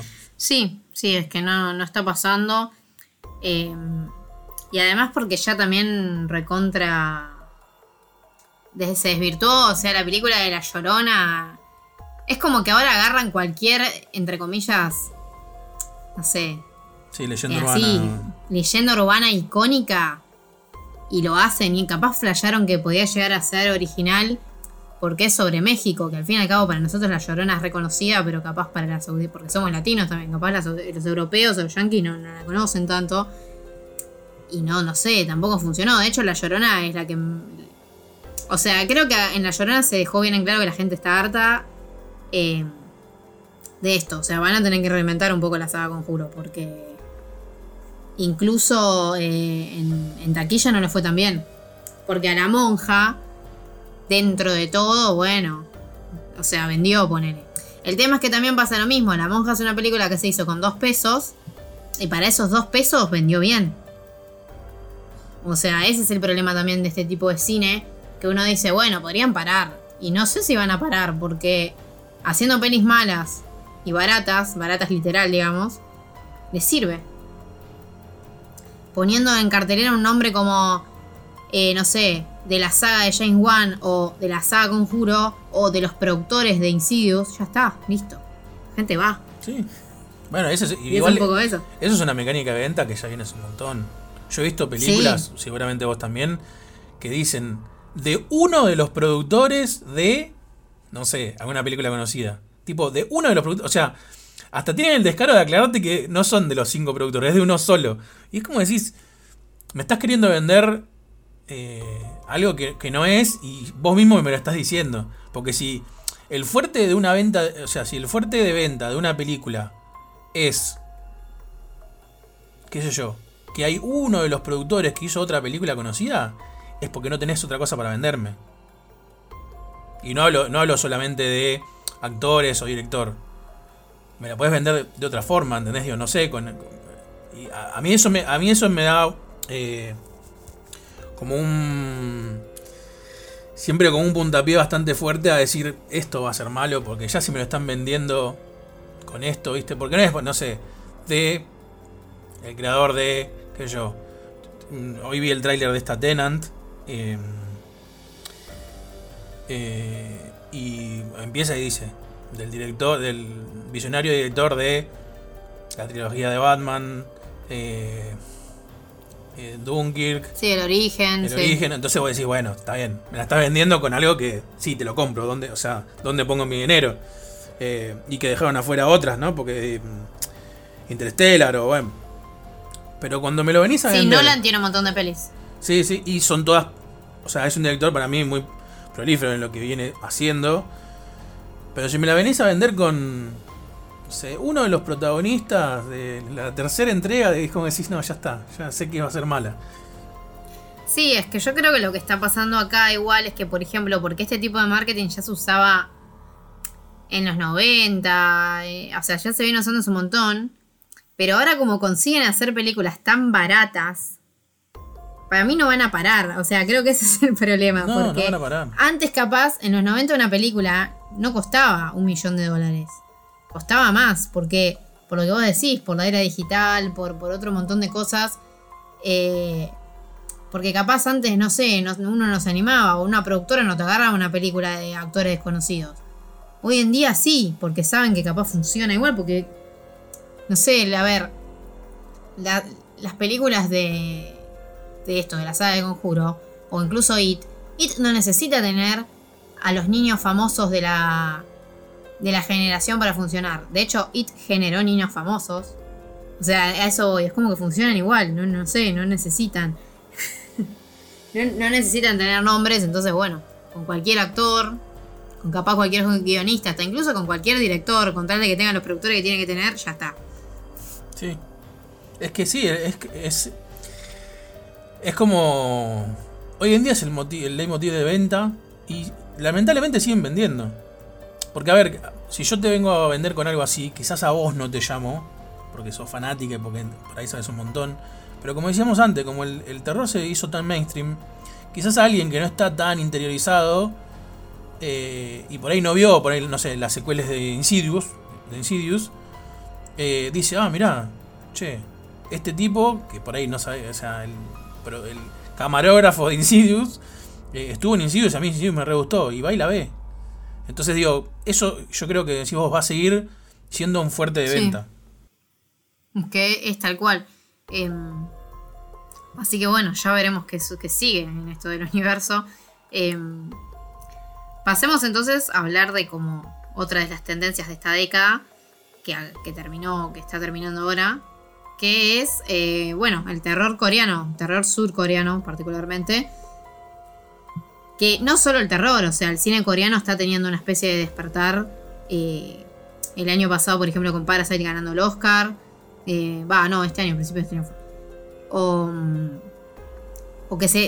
eh, Hollywood está teniendo como otra mirada con el cine asiático, particularmente con el cine coreano, pero porque yo creo que el cine coreano hace un montón lo viene haciendo, pero ahora como que cae en claro que sabe manejar muy bien el drama, o sea.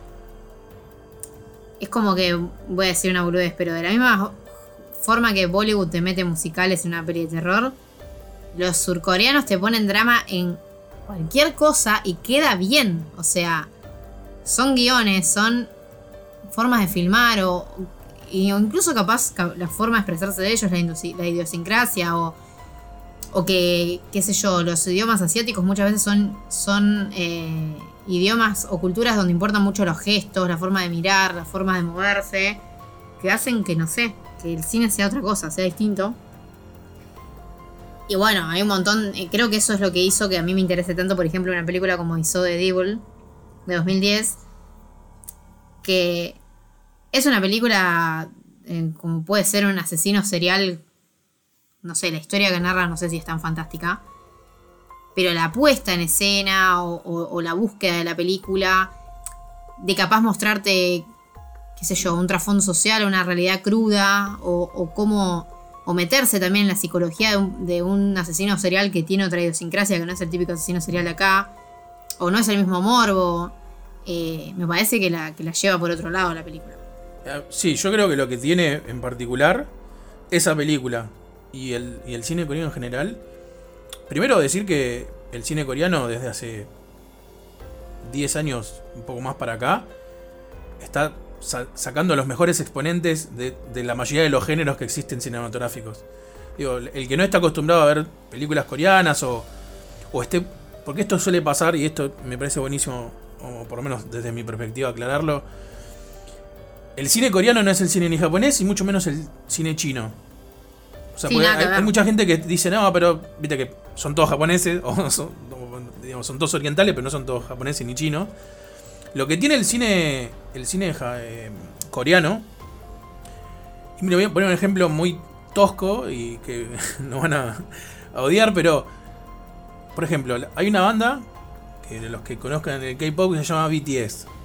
BTS es básicamente NSYNC o los Backstreet Boys traídos al sonido de, hoy en día, pero en look, en, música, en los temas que tra- tratan los temas, es lo mismo que las, las boy band de los 90 o 2000, eh, digamos, yankees. Corea tiene mucha impronta americana en- dentro de su in- idiosincrasia, aunque, digamos, no sé si ellos obviamente lo admitirían tan fácil, pero uno ve todo lo que tiene que ver con el arte y en las películas sobre todo se nota mucho en la acción, en la búsqueda, pero no dejan de ser orientales y tienen algo muy fuerte en lo que es la construcción de personajes, el manejo de tiempos y sobre todo la filmografía en general. Entonces, las películas son como son como todo lo que está bien de una buena producción americana y todo lo que está bien de una buena producción oriental. Es como que encontraron un, un equilibrio donde te dan películas. Si son de acción, por ejemplo, donde tienen una acción de puta madre, escenas de persecución, disparos, bueno, peleas, obviamente ellos las peleas nunca las dejan de lado. Pero después también tiene por ahí una historia fuerte, bien contada, eh, que aunque el guion sea simple, o sea, aunque el disparador y la resolución sea simple, cómo te manejan a los personajes y a la historia entre esos dos puntos es genial. Y lo que tiene eh, the Devil, que es justamente lo que decías vos, que si bien la historia eh, base es como simple, está tan bien llevada, los personajes se nutren tan bien de todo lo que pasa y de sus propios, eh, vamos a decir, sí, miedos y, cuestiones personales, que termina siendo una película excelente desde todo sentido, desde los climas que genera, la empatía que, que te, genera todo lo que va pasando, eh, esa inmersión necesaria en cualquier película. Yo creo que to- todas las películas eh, bueno, todas, seguramente hay algunas que no, pero digo, la mayoría y las que llegan sobre todo a otras partes del mundo, eh, tienen esa impronta que poco tiene que ver en general con el, con el cine oriental, ya decía como antes, japonés o chino. O sea, si, si son de esos que no ven cine coreano porque piensan que es parecido al japonés y el chino, les digo que rompan esa, esa creencia y que se arriesguen y que se, se, copen con este cine porque van a encontrar joyas. Sí, además porque no es un cine que recaiga tanto en estereotipos que no son, o sea, no son los estereotipos que estamos acostumbrados a ver, porque obviamente es otra cultura, y tampoco tiene los estereotipos de del anime o, o de la cultura japonesa, o sea, por eso es, es otra cosa, y, y los, los ritmos de las películas, son películas realmente... Lo que tiene capaz el cine japonés, sobre todo el chino, es que son lentas, pero porque son pelis muy contemplativas. Capaz pasan mucho tiempo en un mismo plano. O. O no sé. A, veces, por ejemplo, sobre todo con el cine chino, que no es que esté sobreactuado, pero para nosotros parece sobreactuado. Por la idiosincrasia de. O sea, a ver, cada país tiene como su especie de academia de la actuación.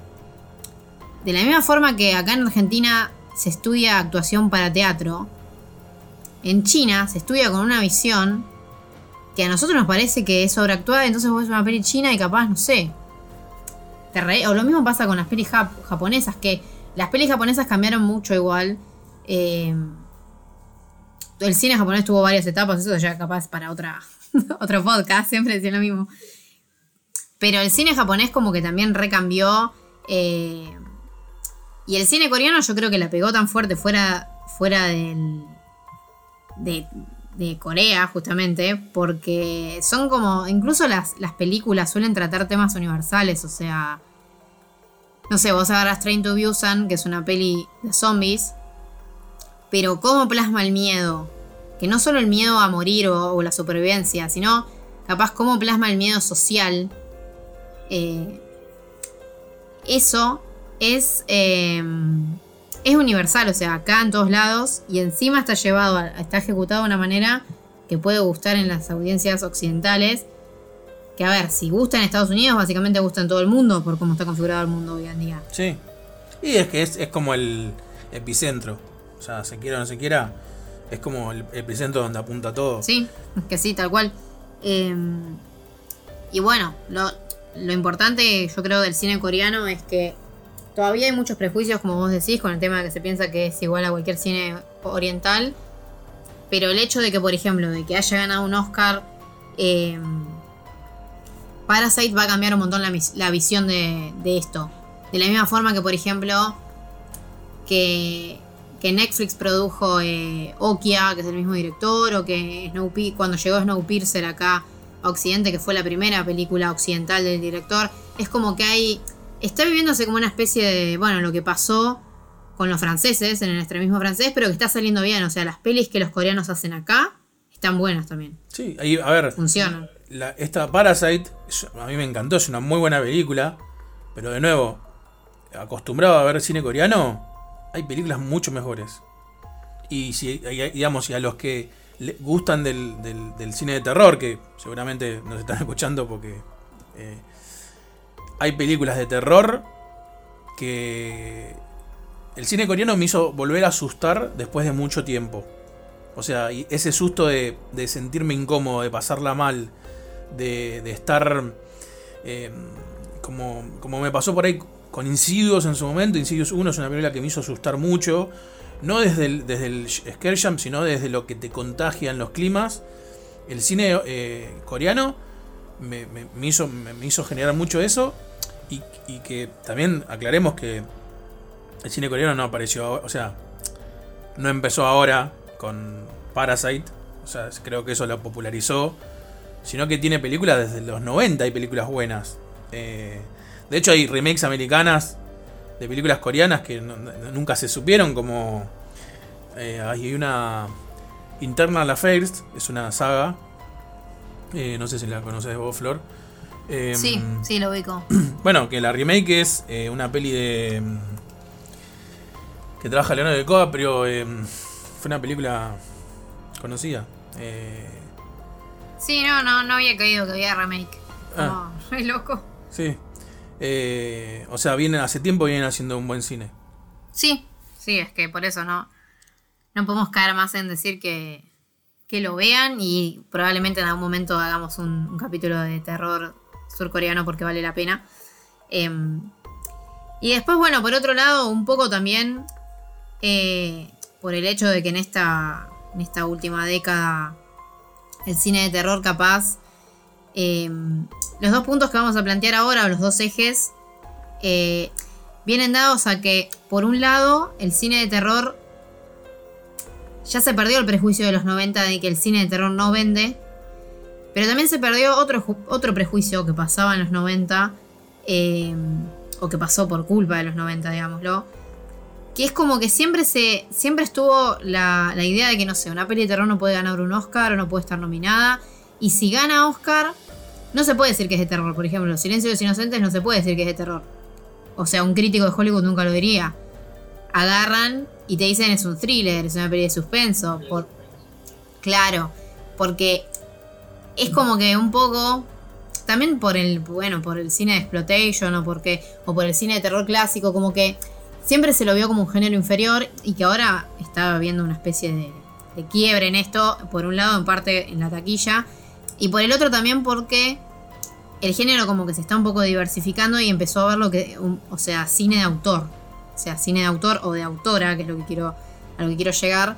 Eh, y esto viene porque, por ejemplo, eh, empezó a haber películas de terror muy que, terminaron siendo muy importantes en festivales grosos. Por ejemplo, no sé, It Follows estrenándose en Cannes. Que quién iba a imaginar eso hace unos años, nadie. Y casi todas las películas que vamos a nombrar ahora estuvieron en festivales grosos de cine. Y entonces como que terminó viendo una especie de... No sé, terror paralelo. Que... Que es básicamente que por un lado vos tenés el terror, no sé, mainstream, que es Conjuro, y toda esa onda.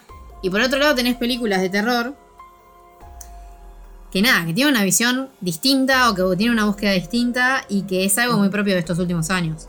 Eh, por un lado, lo que pasó en los últimos años, eh, que esto es como una eh, recomendación personal que quiero hacer, que hay un libro que encontré hace poco que se llama The Horror Report, que es como el reporte del terror, y que tiene estadísticas del cine de terror de, creo que del 70 o del 50 hasta 2016 y es como re loco porque si te interesa ver cómo evolucionó el cine o demás, eh, hay como gráficos, todo, y te llama la atención porque terminas viendo las tendencias, o qué fue popular, qué no fue popular en tal momento, cuántos remakes hubo, cuántos slashers hay.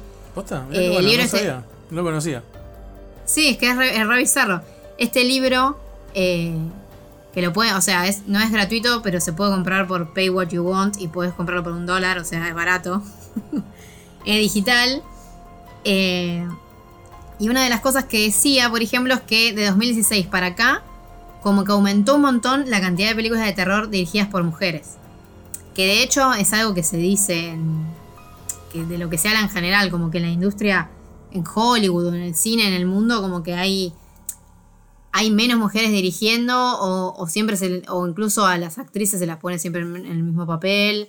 eh, cuando llegan a cierta edad, como que hay todo un tema sexista de por qué hay pocas directoras mujeres o por qué hay...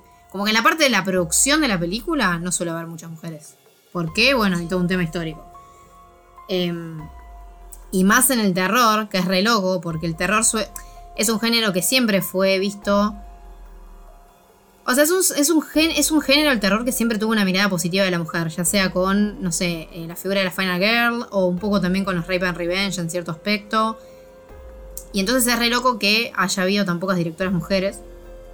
Pero bueno, en los últimos años tuvimos películas como por ejemplo eh, The Babadook de Jennifer Kent. Que The Babadook también es una peli muy importante en los últimos años. Por esto que después vamos a hablar, pero que representa como una nueva tendencia en el terror. Que es un terror entre comillas, no sé, más... eh, le dicen también thriller social o otro estilo. Que básicamente no solo busca asustarte, sino también tiene una especie de, entre comillas, moraleja. No es una moraleja, pero sí te busca que empatices y demás. Algo que también ya mencionamos justamente con los coreanos, justamente con el cine eh, francés. Pero que es un poco también medio loco verlo. Capaz, no sé, cine estadounidense. De Babadook igual es una película austra- australiana, pero lo que le pasa al cine australiano como al cine canadiense es que bebe muchísimo de Estados Unidos. Eh, no es tan distante como puede ser el cine coreano. Pero bueno, yo creo que, por ejemplo, el hecho de que haya mujeres dirigiendo hace que, por ejemplo, The Babadook sea una peli de terror sobrenatural que tiene todo el efecto de el monstruo, la casa embrujada, pero que tiene como otra capa, algo más, por el hecho de plantearte todo, o sea, todo el drama o todo el sufrimiento que vive una mujer que se le murió el marido, está sola con el hijo, eh, hasta muestra Es momentos... insoportable. El hijo, el hijo, el hijo a propósito está, el hijo está como Sí. demonizado, que es algo que no se suele mostrar, que realmente capaz las madres no se bancan al hijo. O sea, porque, a ver, horrible decir tu mamá no te banca, pero yo creo que hay momentos en los que uno no está bien de la cabeza cuando es madre o padre, que llega un punto que debes pensar, che, no me banco al pibe, o sea, no lo quiero tener, ¿para qué lo tuve? O sea, lo debes pensar tipo honestamente eso. Y me parece, yo no sé, no, no tengo hijos, no sé si voy a tener, no quiero tener. Pero si alguna vez mi vieja pensó, ay, ¿para qué tuve esta pendeja? La verdad que me parece bien. Sí, igual, mira, yo tengo amigas que, o sea, a ver, creo que es un por eso está bien planteado en la película, en The Babadook. Es un sentimiento que, que por ahí te nace eh, en un momento de. En un momento extremo. En un momento donde ya estás. Que no sé, que no da más. O sea, por eso te digo, Babadook, la, mujer, o sea, yo creo que la cara misma o, lo- o las actitudes, porque si bien al mismo tiempo tiene esto de que te hace entender de que dice, quiero que desaparezca este pibe de acá, siempre es como muy condescendiente y muy sumisa frente a la situación y como que siempre como callada. Entonces eh, está esa, esa cosa de, de que en otro momento yo no sé si se pu- pudiese haber hecho esto. Eh, porque un poco como lo que decíamos con Mártires, toda la situación, digamos, toda la el halo de locura que vemos cómo va increciendo en el personaje de la madre en, en Babadook, primero que es impecable. Y que, y que vos justificás todo, o sea, toda actitud que tiene la, la- la madre, vos la justificás. O sea, empatizás porque decís, sí, sí, yo me estaría volviendo loco y de la misma forma. Y que incluso está esta cosa, como vos decís, que exagera un poquito a ambos, ambos lados, ¿no? Porque de repente al nene te lo pone, como, o sea, te lo lleva al extremo de lo insoportable. Y a la madre le, le da como un toquecito de que es demasiado buena. Entonces es como que esas cosas también te ponen un poco más nervioso porque yo creo que cualquiera de nosotros en esa situación hubiese enloquecido muchísimo antes. Entonces digo, tiene un manejo, como decías vos, con- comparando con las películas coreanas, tiene un manejo de la psiquis del personaje principal eh, muy genial esa película. Y creo que eso, o sea, el manejo de la psiquis del personaje es mucho más importante incluso que la historia que tiene de fondo y que, y que la mete en una película de terror. Sí, es que yo creo que por eso es una peli que se sostiene por los personajes, por cómo se desarrollan. eh, y que. Y también que creo que le gustó tanto a la gente justamente por eso, porque cuenta una historia como súper humana. Y que incluso el final es como. Te, te deja con, no sé, con una sensación. Nunca terminás de entender la relación entre la madre y el hijo. Porque es súper ambigua y eso está muy bueno. Y. Y bueno, la verdad, la peli. Y además, re loco que esta peli salió en Kickstarter. No sé, como Sí, sí, sí. Lo bueno es que, volviendo a esto que vos decías de, que, digamos, acá estamos hablando de directoras mujeres, y yo creo que la mayoría de las películas que uno puede poner en esta categoría son películas que tocaron temas quizás que ya se hab- habían tocado, pero de una perspectiva diferente, y justamente ahí es donde se hacen interesantes o fuertes. Eh, justamente por esto, a ver, Hollywood eh, se sabe que es uno de los eh, digamos, el machismo que maneja Hollywood es uno de los más fuertes de, lo que exista. Si bien, lamentablemente, hoy siendo 2020, la sociedad, gran parte de la sociedad sigue siendo muy machista y sigue teniendo ese tipo de creencias. Pero en Hollywood estaba muy marcado desde cómo contaban las cosas. Eh, de hecho, hay una, hay una directora que a mí me encanta. Y que nadie sabe que es directora. ne- O sea, en ningún momento te dicen de tal directora. O sea, hasta ese nivel que es eh, eh, Catherine Bi- Bigelow, que es la directora de, sí, por ejemplo, te la iba a mencionar. sí, De Near Dark. Near Dark, eh, de, de Lord Hot, eh, de Hard Locker, de, bueno, Punto Límite, que creo Zero, eh, ¿cómo se llama esta? La, la última que salió. Zero Dark Thirty, que esa. Sí, sí, sí. Eh, Sí. Y bueno, que hizo para mí la más conocida es eh, Point Break, la de Patrick Swayze y Keanu Reeves, pero por eso mismo, si yo te digo una película, vamos a poner Volver a los 90, o ni siquiera 90, lo podemos hacer hasta hoy en día, pero si yo te digo una película, eh, no sé, Point Break, vos me decís Keanu Reeves y bueno, y Patrick Swayze. Ahora, si yo te digo, no sé, otra Jurassic Park, vos me decís, sí, Steven Spielberg. Digo, estaba tan fuerte marcado eso que para mí la, esta, esta mujer como directora es genial, porque todas las películas que tiene están muy buenas, cómo maneja todos los conceptos, pero era mujer, es mujer, pobre, la maté. Es mujer. Entonces está totalmente, sí, está totalmente como sacada de lado. Yo creo que esta nueva generación, por así decirlo, de directoras mujeres, vinieron a traer eso de decir, no solo que, no solo como yo también puedo dirigir una película, sino que me chupa un huevo todo lo que se viene eh, como implantando en la cabeza de la gente a la hora de hacer películas de terror. Porque, por ejemplo, Bauduk tiene esta parte que recién vos mencionabas bien, de mostrar cómo una mujer con un hijo puede enloquecer. Y que yo conozco a más de uno que, como que les, has- les ha generado como ¿cómo van a mostrar que una madre piensa eso del hijo? Y es por qué no lo podría, o sea, ¿por qué no tendrías que mostrarlo? Por ejemplo, en, hablando de Babadook, eh, o, bueno, en Jennifer Buddy, toda esta cuestión eh, súper. Viste que está. Eh, es un tema complejo, pero digo, está súper normalizado esto de que. Eh, de que si una chica es linda, es tipo fácil. Y si es fácil, entonces está con cualquiera. Y también le da lo mismo estar con una mujer y con hombre. Y creo que en Jennifer Buddy es como que te dicen, a ver, está poseída, pero ¿qué tendría de malo? Yo creo que en algún punto esa peli juega con eso.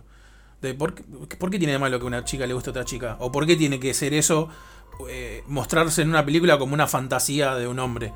Eh, Revenge, yo creo que la vi el otro día, eh, no la había visto cuando vos me la mencionaste. Y yo sinceramente pensé que iba a ser un Rape and Revenge.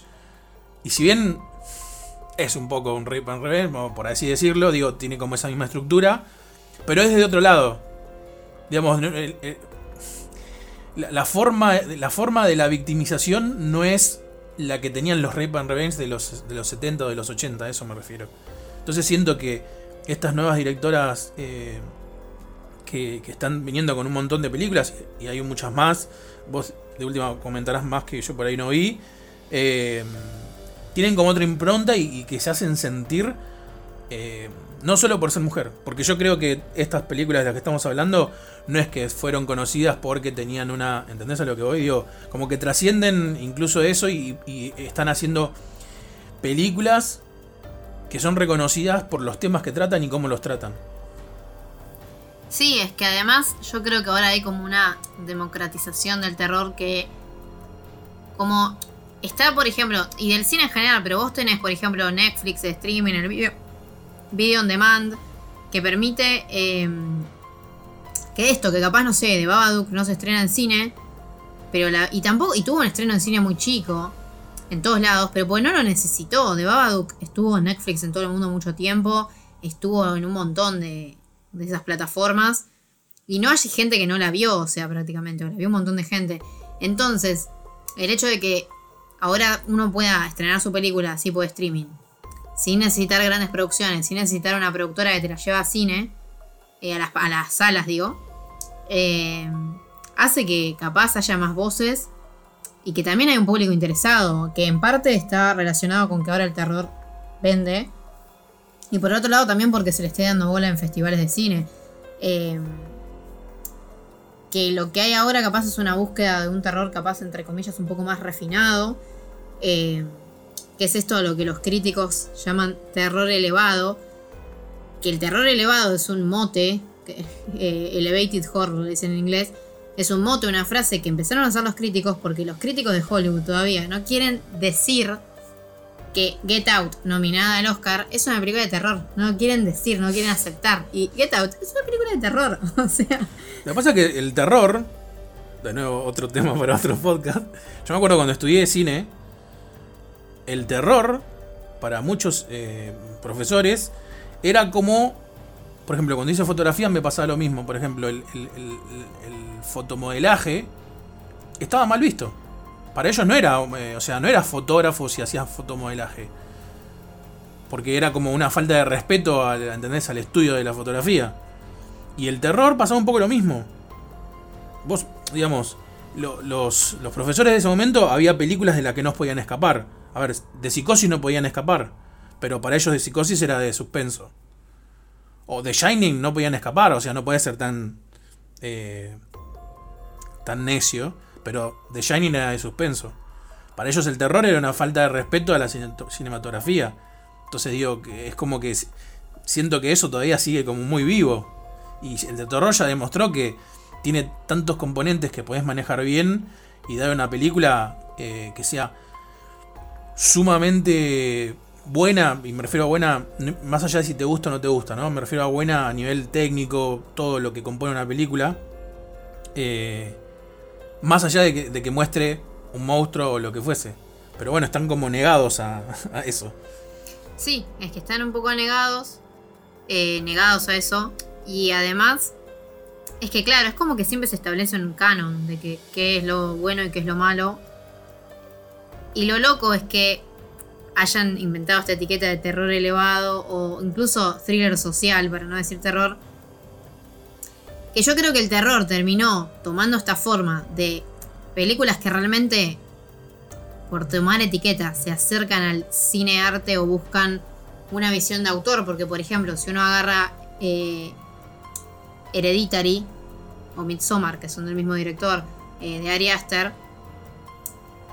Ari Aster es un tipo que, a ver, yo no lo conozco, no, no sé mucho de él, pero se nota que le gusta el terror, pero también le gusta otro tipo de cine que capaz, o sea, Hereditary no sé si funciona en la sala, porque el espectador promedio que busca un terror más express, más accesible, de tipo jump scares o ese tipo de cosas, y capaz, o Midsommar incluso, que es una película de dos horas y media, no son películas que están pensadas para el público general.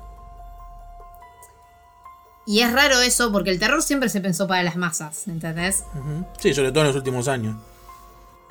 Claro, sobre todo en los últimos años, o en los 80, que fue cuando se repopularizó, eh, que incluso los Exploitation, que siempre fueron como vistos como pelis inferiores, eh, películas inferiores, pero que eran pelis que, que atraían gente o que tenían sus fans. Eh, entonces yo creo que lo que tiene estas pelis más nuevas eh, es que buscan por un lado encantarle al fanático. O sea, pasa con Midsommar, pasa con The Witch, pasa con Get Out. Pero también buscan, tienen como una búsqueda más personal de, por ejemplo, de que se ven más como una obra que busca algo, que busca decir algo, que busca mostrar algo. O sea, no es como...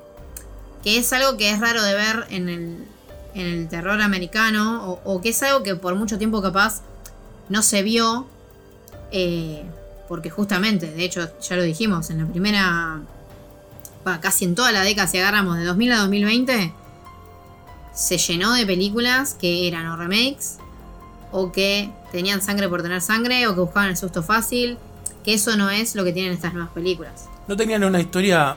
Yo creo que lo que tiene. El lujo que también que se puede dar eh, esto del terror elevado. Justamente con los ejemplos que, que vos pusiste y, y todos los que, los que podemos nombrar. Es que pueden. eh, no sé cómo decirlo. Pueden crear una propuesta original sin sentir la presión de que les puede ir mal.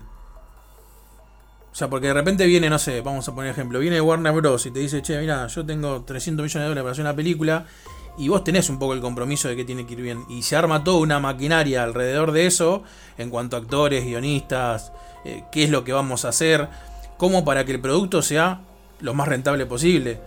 Justamente lo que no tienen estos, por ahí, estos directores eh, que hacen cine de autor, como, como dijiste vos, es que ju- justamente tanto por ejemplo eh, en Midsommar o en Hereditary, es que el tipo está contando una historia que para mí las dos son eh, súper originales.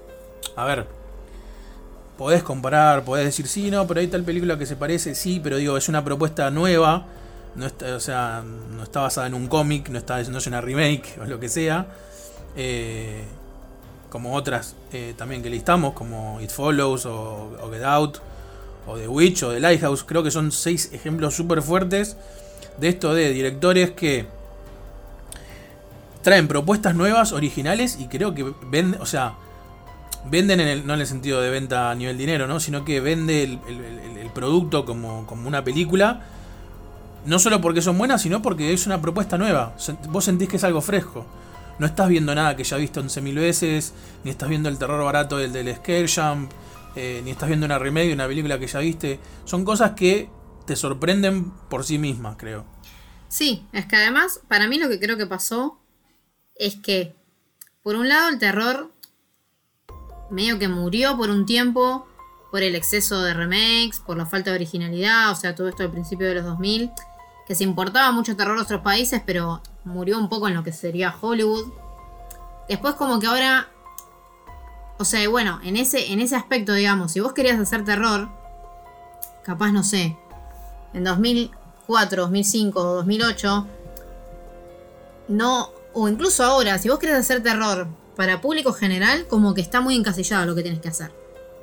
Y eso hizo que la gente que quería hacer otro tipo de terror termine en festivales. Y a la vez, toda esta nueva generación de, ya sea, bueno, las directoras que mencioné, eh, o bueno, Ari Aster, o, eh, eh, Jordan Peele, que es el director de Get Out, como que en cierto sentido demostraron que, que, a ver, que en un festival de cine, que los festivales de cine en general, por un tema también histórico, más allá de que estrenan películas que terminan siendo tanques, como puede ser, no sé, eh, esta, la última del toro, la del agua.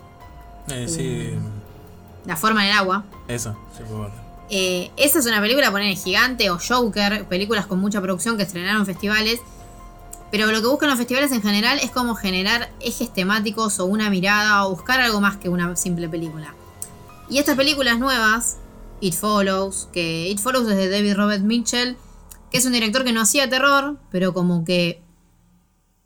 A ver, es un tipo que siempre dio vueltas en los festivales y que consiguió que cuando hizo una película de terror, esta película se, se estrene en, en Cannes, que es el festival más grande de Francia y uno de los más grandes del mundo. Eh, entonces eso hizo que para mí se genere como un cine de terror paralelo que capaz es un poco más snob, que algunos dicen que es una falta de respeto al terror porque no sé. O sea, hay de todo. Hay gente que no se anima a mencionarlo como terror, que son los críticos hollywoodenses. Hay fans del terror que piensan que todas estas películas son horribles porque piensan que es muy... es pretencioso la palabra. Y después está por otro... A mí me parecen películas increíbles, porque para mí el terror es esto. El terror es es mostrar otra cosa, no es recurrir al monstruo o a las cosas que ya están siempre vistas, al, fantasma, al jumpscare. Eh, me parece que es una tendencia que está interesante y que también permite que capaz, eh, sobre todo en, el cine de festivales, que siempre fue cine capaz con una búsqueda social, con una crítica, que otra gente que capaz nunca hizo terror se anime a hacer. O que otras voces, como decíamos hoy, mujeres, eh, bueno, como Catherine Bigelow, eh, Jennifer Kent, o la directora de A Girl Was Home Alone at Night, que es una película iraní, o sea, es una de las pocas películas iraní de terror que, que se popularizaron, que eso también, o sea, se popularizó. Si en un momento se popularizó el cine español y el japonés, ahora hay cine de todo el mundo y todo el mundo lo mira, o sea, que eso también viene Turco. por el lado del... Hay, hay una peli turca, sí. Hay mucho, hay, Eh. hay, toda una- hay dos sagas de, de como seis o siete películas cada una de películas de terror turco. Y antes era impensado, sobre todo en un país así. Sí, es que yo creo que eso, es- eh, creo que todo viene un poco de la mano, que, que se está de- democratizando la cuestión, eh, existe el streaming, existe más gente que puede hacer películas, ahora es más fácil hacer películas. eh, y bueno, creo que el terror es una muestra de eso, que vos tenés dos vertientes grandes, que por un lado tenés el terror pochoclero, y por otro lado tenés, no sé, un terror más de autor, que ya, que ya existía, como vos decís, con The Shining, con Psicosis, eh, con un montón de pelis. Pero que ahora me parece que está un poco capaz más marcado. Lo que pasa es que también, eh, yo creo que, como vos decías antes, se empezaban a hacer, como se empezó a hacer muy, mainstream, se empezó, a, meter mucha plata en producciones como It.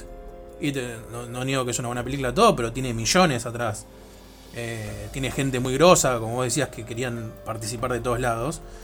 Entonces, digamos, la brecha entre eso y las películas más de autor es cada vez más grande. O sea, es gigante, literalmente. El tema es que no hay que. Creo que ahí no tenemos que caer en esto de que una porque es mucho es buena y la otra porque es poco es mala. Eh, porque de hecho, cualquiera de esas seis que, que nombramos recién. eh, me gustó más que It 2, poneles. A mí Midsommar me encantó. Me encantó. A ver, es otra búsqueda, todo lo que quieras, ¿no? Pero digo, como película, a mí me parece mejor que, que It 2. Eh, y, y- hay millones de pero millones de dólares de diferencia entre una y otra. Y hay y, en una cuestión de los actores y de la producción, todo. Y creo que todas esas responden a ese, a ese parámetro. De que justamente son de autor. Pero que no por Lo que pasa es que también. Bueno, eh, ahí también eh, creo que tendríamos que mencionar toda una cuestión muy social de que. De que. o sea, a ver. Si algo automáticamente se convierte en snob, bueno, ya está mal visto. Eh, si algo se quiere separar de lo, de lo, de lo mainstream, ah, bueno, es un pretencioso. Entonces digo que ahí creo que estas películas pueden caer en esos conceptos. Pero creo que no es ni su búsqueda ni que es como se debería verlas. Sí, es que además muchas veces el tema de lo pretencioso es más, está más relacionado a un prejuicio propio que a algo pretencioso en sí. Porque además, cuando se dice que algo es pretencioso, ¿qué vara usás para medir lo pretencioso? Y la vara que usás es capaz de lo que vos conocés. Si vos viste Conjuring, It, Insidious y te vas a ver The Witch, no viste nada más, digo, te vas a ver The Witch, y capaz decís es pretencioso. Pero yo tampoco entiendo mucho, o sea, digo, cuando la gente dice algo es pretencioso, así tipo como socialmente. ¿Qué quieren decir? Y es algo para mí propio de la, de, la visión esta de, ah, no, si no vende, o sea, no estaba pensado para todos los públicos, yo no lo entiendo, es pretencioso. Y qué sé yo, para mí también es un tema de no recaer a ver en el esnovismo, pero hay una realidad que hay productos que están hechos para la gente que sigue ese género. O sea, yo hay géneros que no sigo, entonces no miro todo. Y hay gente que si vos capaz no ves terror, o no tenés un bagaje de, no sé, 20 años viendo terror, 10 años viendo terror, no sé si le encontrás la misma gracia a Hereditary. No, sí. Pero también es el mismo que te- después te critica. O sea que. O sea, ese mismo concepto de pensamiento es el que te dice. Y yo creo que ahí es, es donde está mal. Que es el que te dice, ponele, no sé, yo vengo y digo, ¿saben qué? A mí no me gustó It Follows. Y por seguro no la entendiste. ¿Por qué? O sea, ¿no me puede no gustar? o sea, ¿dónde, ¿dónde está escrito que me tiene que gustar o que no? Es un poco lo que decías vos de, cómo, con- con- o sea, ¿con qué vara medís que es pretencioso o no?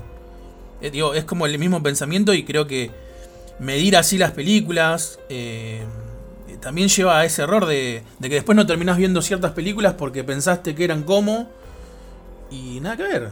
Yo creo que es un producto, un producto artístico. A ver, hablando siempre de un género, ¿no? Por ahí si me decís, no, ¿sabes qué? A mí no me gustan, no sé, las comedias. Y bueno, está bien, entiendo que por ahí no, no, no veas una comedia. Pero, si te gusta el terror, son todas expresiones artísticas, digamos, y cada película es, es por sí una- un producto independiente. Y no debería existir esto de que no, pero que es pretencioso, no, que me hace pensar mucho. Hay que mirar las películas y listo. Y después de última podés decir, ¿se gustó o no te gustó? Pero de ahí a, a- digamos, a catalogarlas y como a meterlas como, como esos nichos de que yo siento que siempre se busca desprestigiar algo por el hecho de desprestigiarlo. Viste que es como que la crítica por el hecho de la crítica en sí. Y hay películas que pueden ser excelentes. ¿Por qué? O sea, eh, creo que es, mucho del crítico eso, ¿eh? Acá me estoy metiendo en terreno pantanoso. Pero creo que en los últimos años, o por lo menos lo que yo siento, es que el crítico tiende a, a- a esa necesidad de que tiene que criticar las cosas y destruirlas porque sí. Entonces, ¿qué hace? Le pone motes. Como esto de el terror es no, o el terror elevado, o... Y qué sé yo, disfruta la película como es y listo. Sí, es que sí, obvio. Es que por eso siempre hay, hay muchos intereses de por medio, hay, hay varias cuestiones que espero que hayamos explicado en este episodio. Eh, y que bueno, creo que ahora ya podemos ir cerrando. No sé si quedó, te quedó algo en el tintero. No. No, no, ya creo que hablamos de, de todo lo que nos habíamos propuesto y explicar bien estos pasos, el paso este por los 20 años que queríamos mencionar, con no solo con ejemplos claros de, digamos, de nombrando películas, sino como hablando de, aspectos sociales y realizativos y, y- y todo lo que estuvo pasando en estos 20 años. Así que estoy más que satisfecho. Sí, sí, fue un recorrido por, bueno, todo esto lo que nosotros llamamos terror contemporáneo.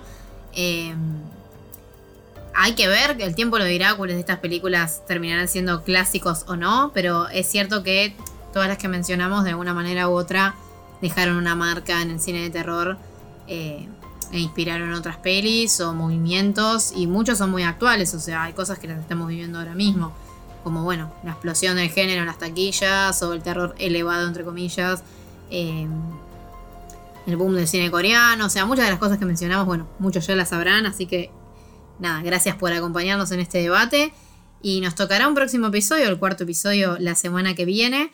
eh, que ya, ya adelantaremos de qué trata. Todavía me toca elegir el tema a mí, lo voy a tener Sí, que pensar. te toca a vos, sí, sí. Sí, me toca a mí. Eh, pero bueno, por lo pronto, gracias por escucharnos. Estamos, eh, como siempre, en Spotify y YouTube. Eh, también nos pueden encontrar, bueno, tenemos un sitio web, o sea, este podcast sale de un sitio web de videojuegos de terror, que analizamos los juegos que van saliendo, hacemos entrevistas, cubrimos noticias y demás, que es shdownloads.com.ar. Estamos en Twitter como arroba shdownloads, en eh, Facebook como eh, barra survival horror downloads. Y bueno, esperamos que el podcast siga.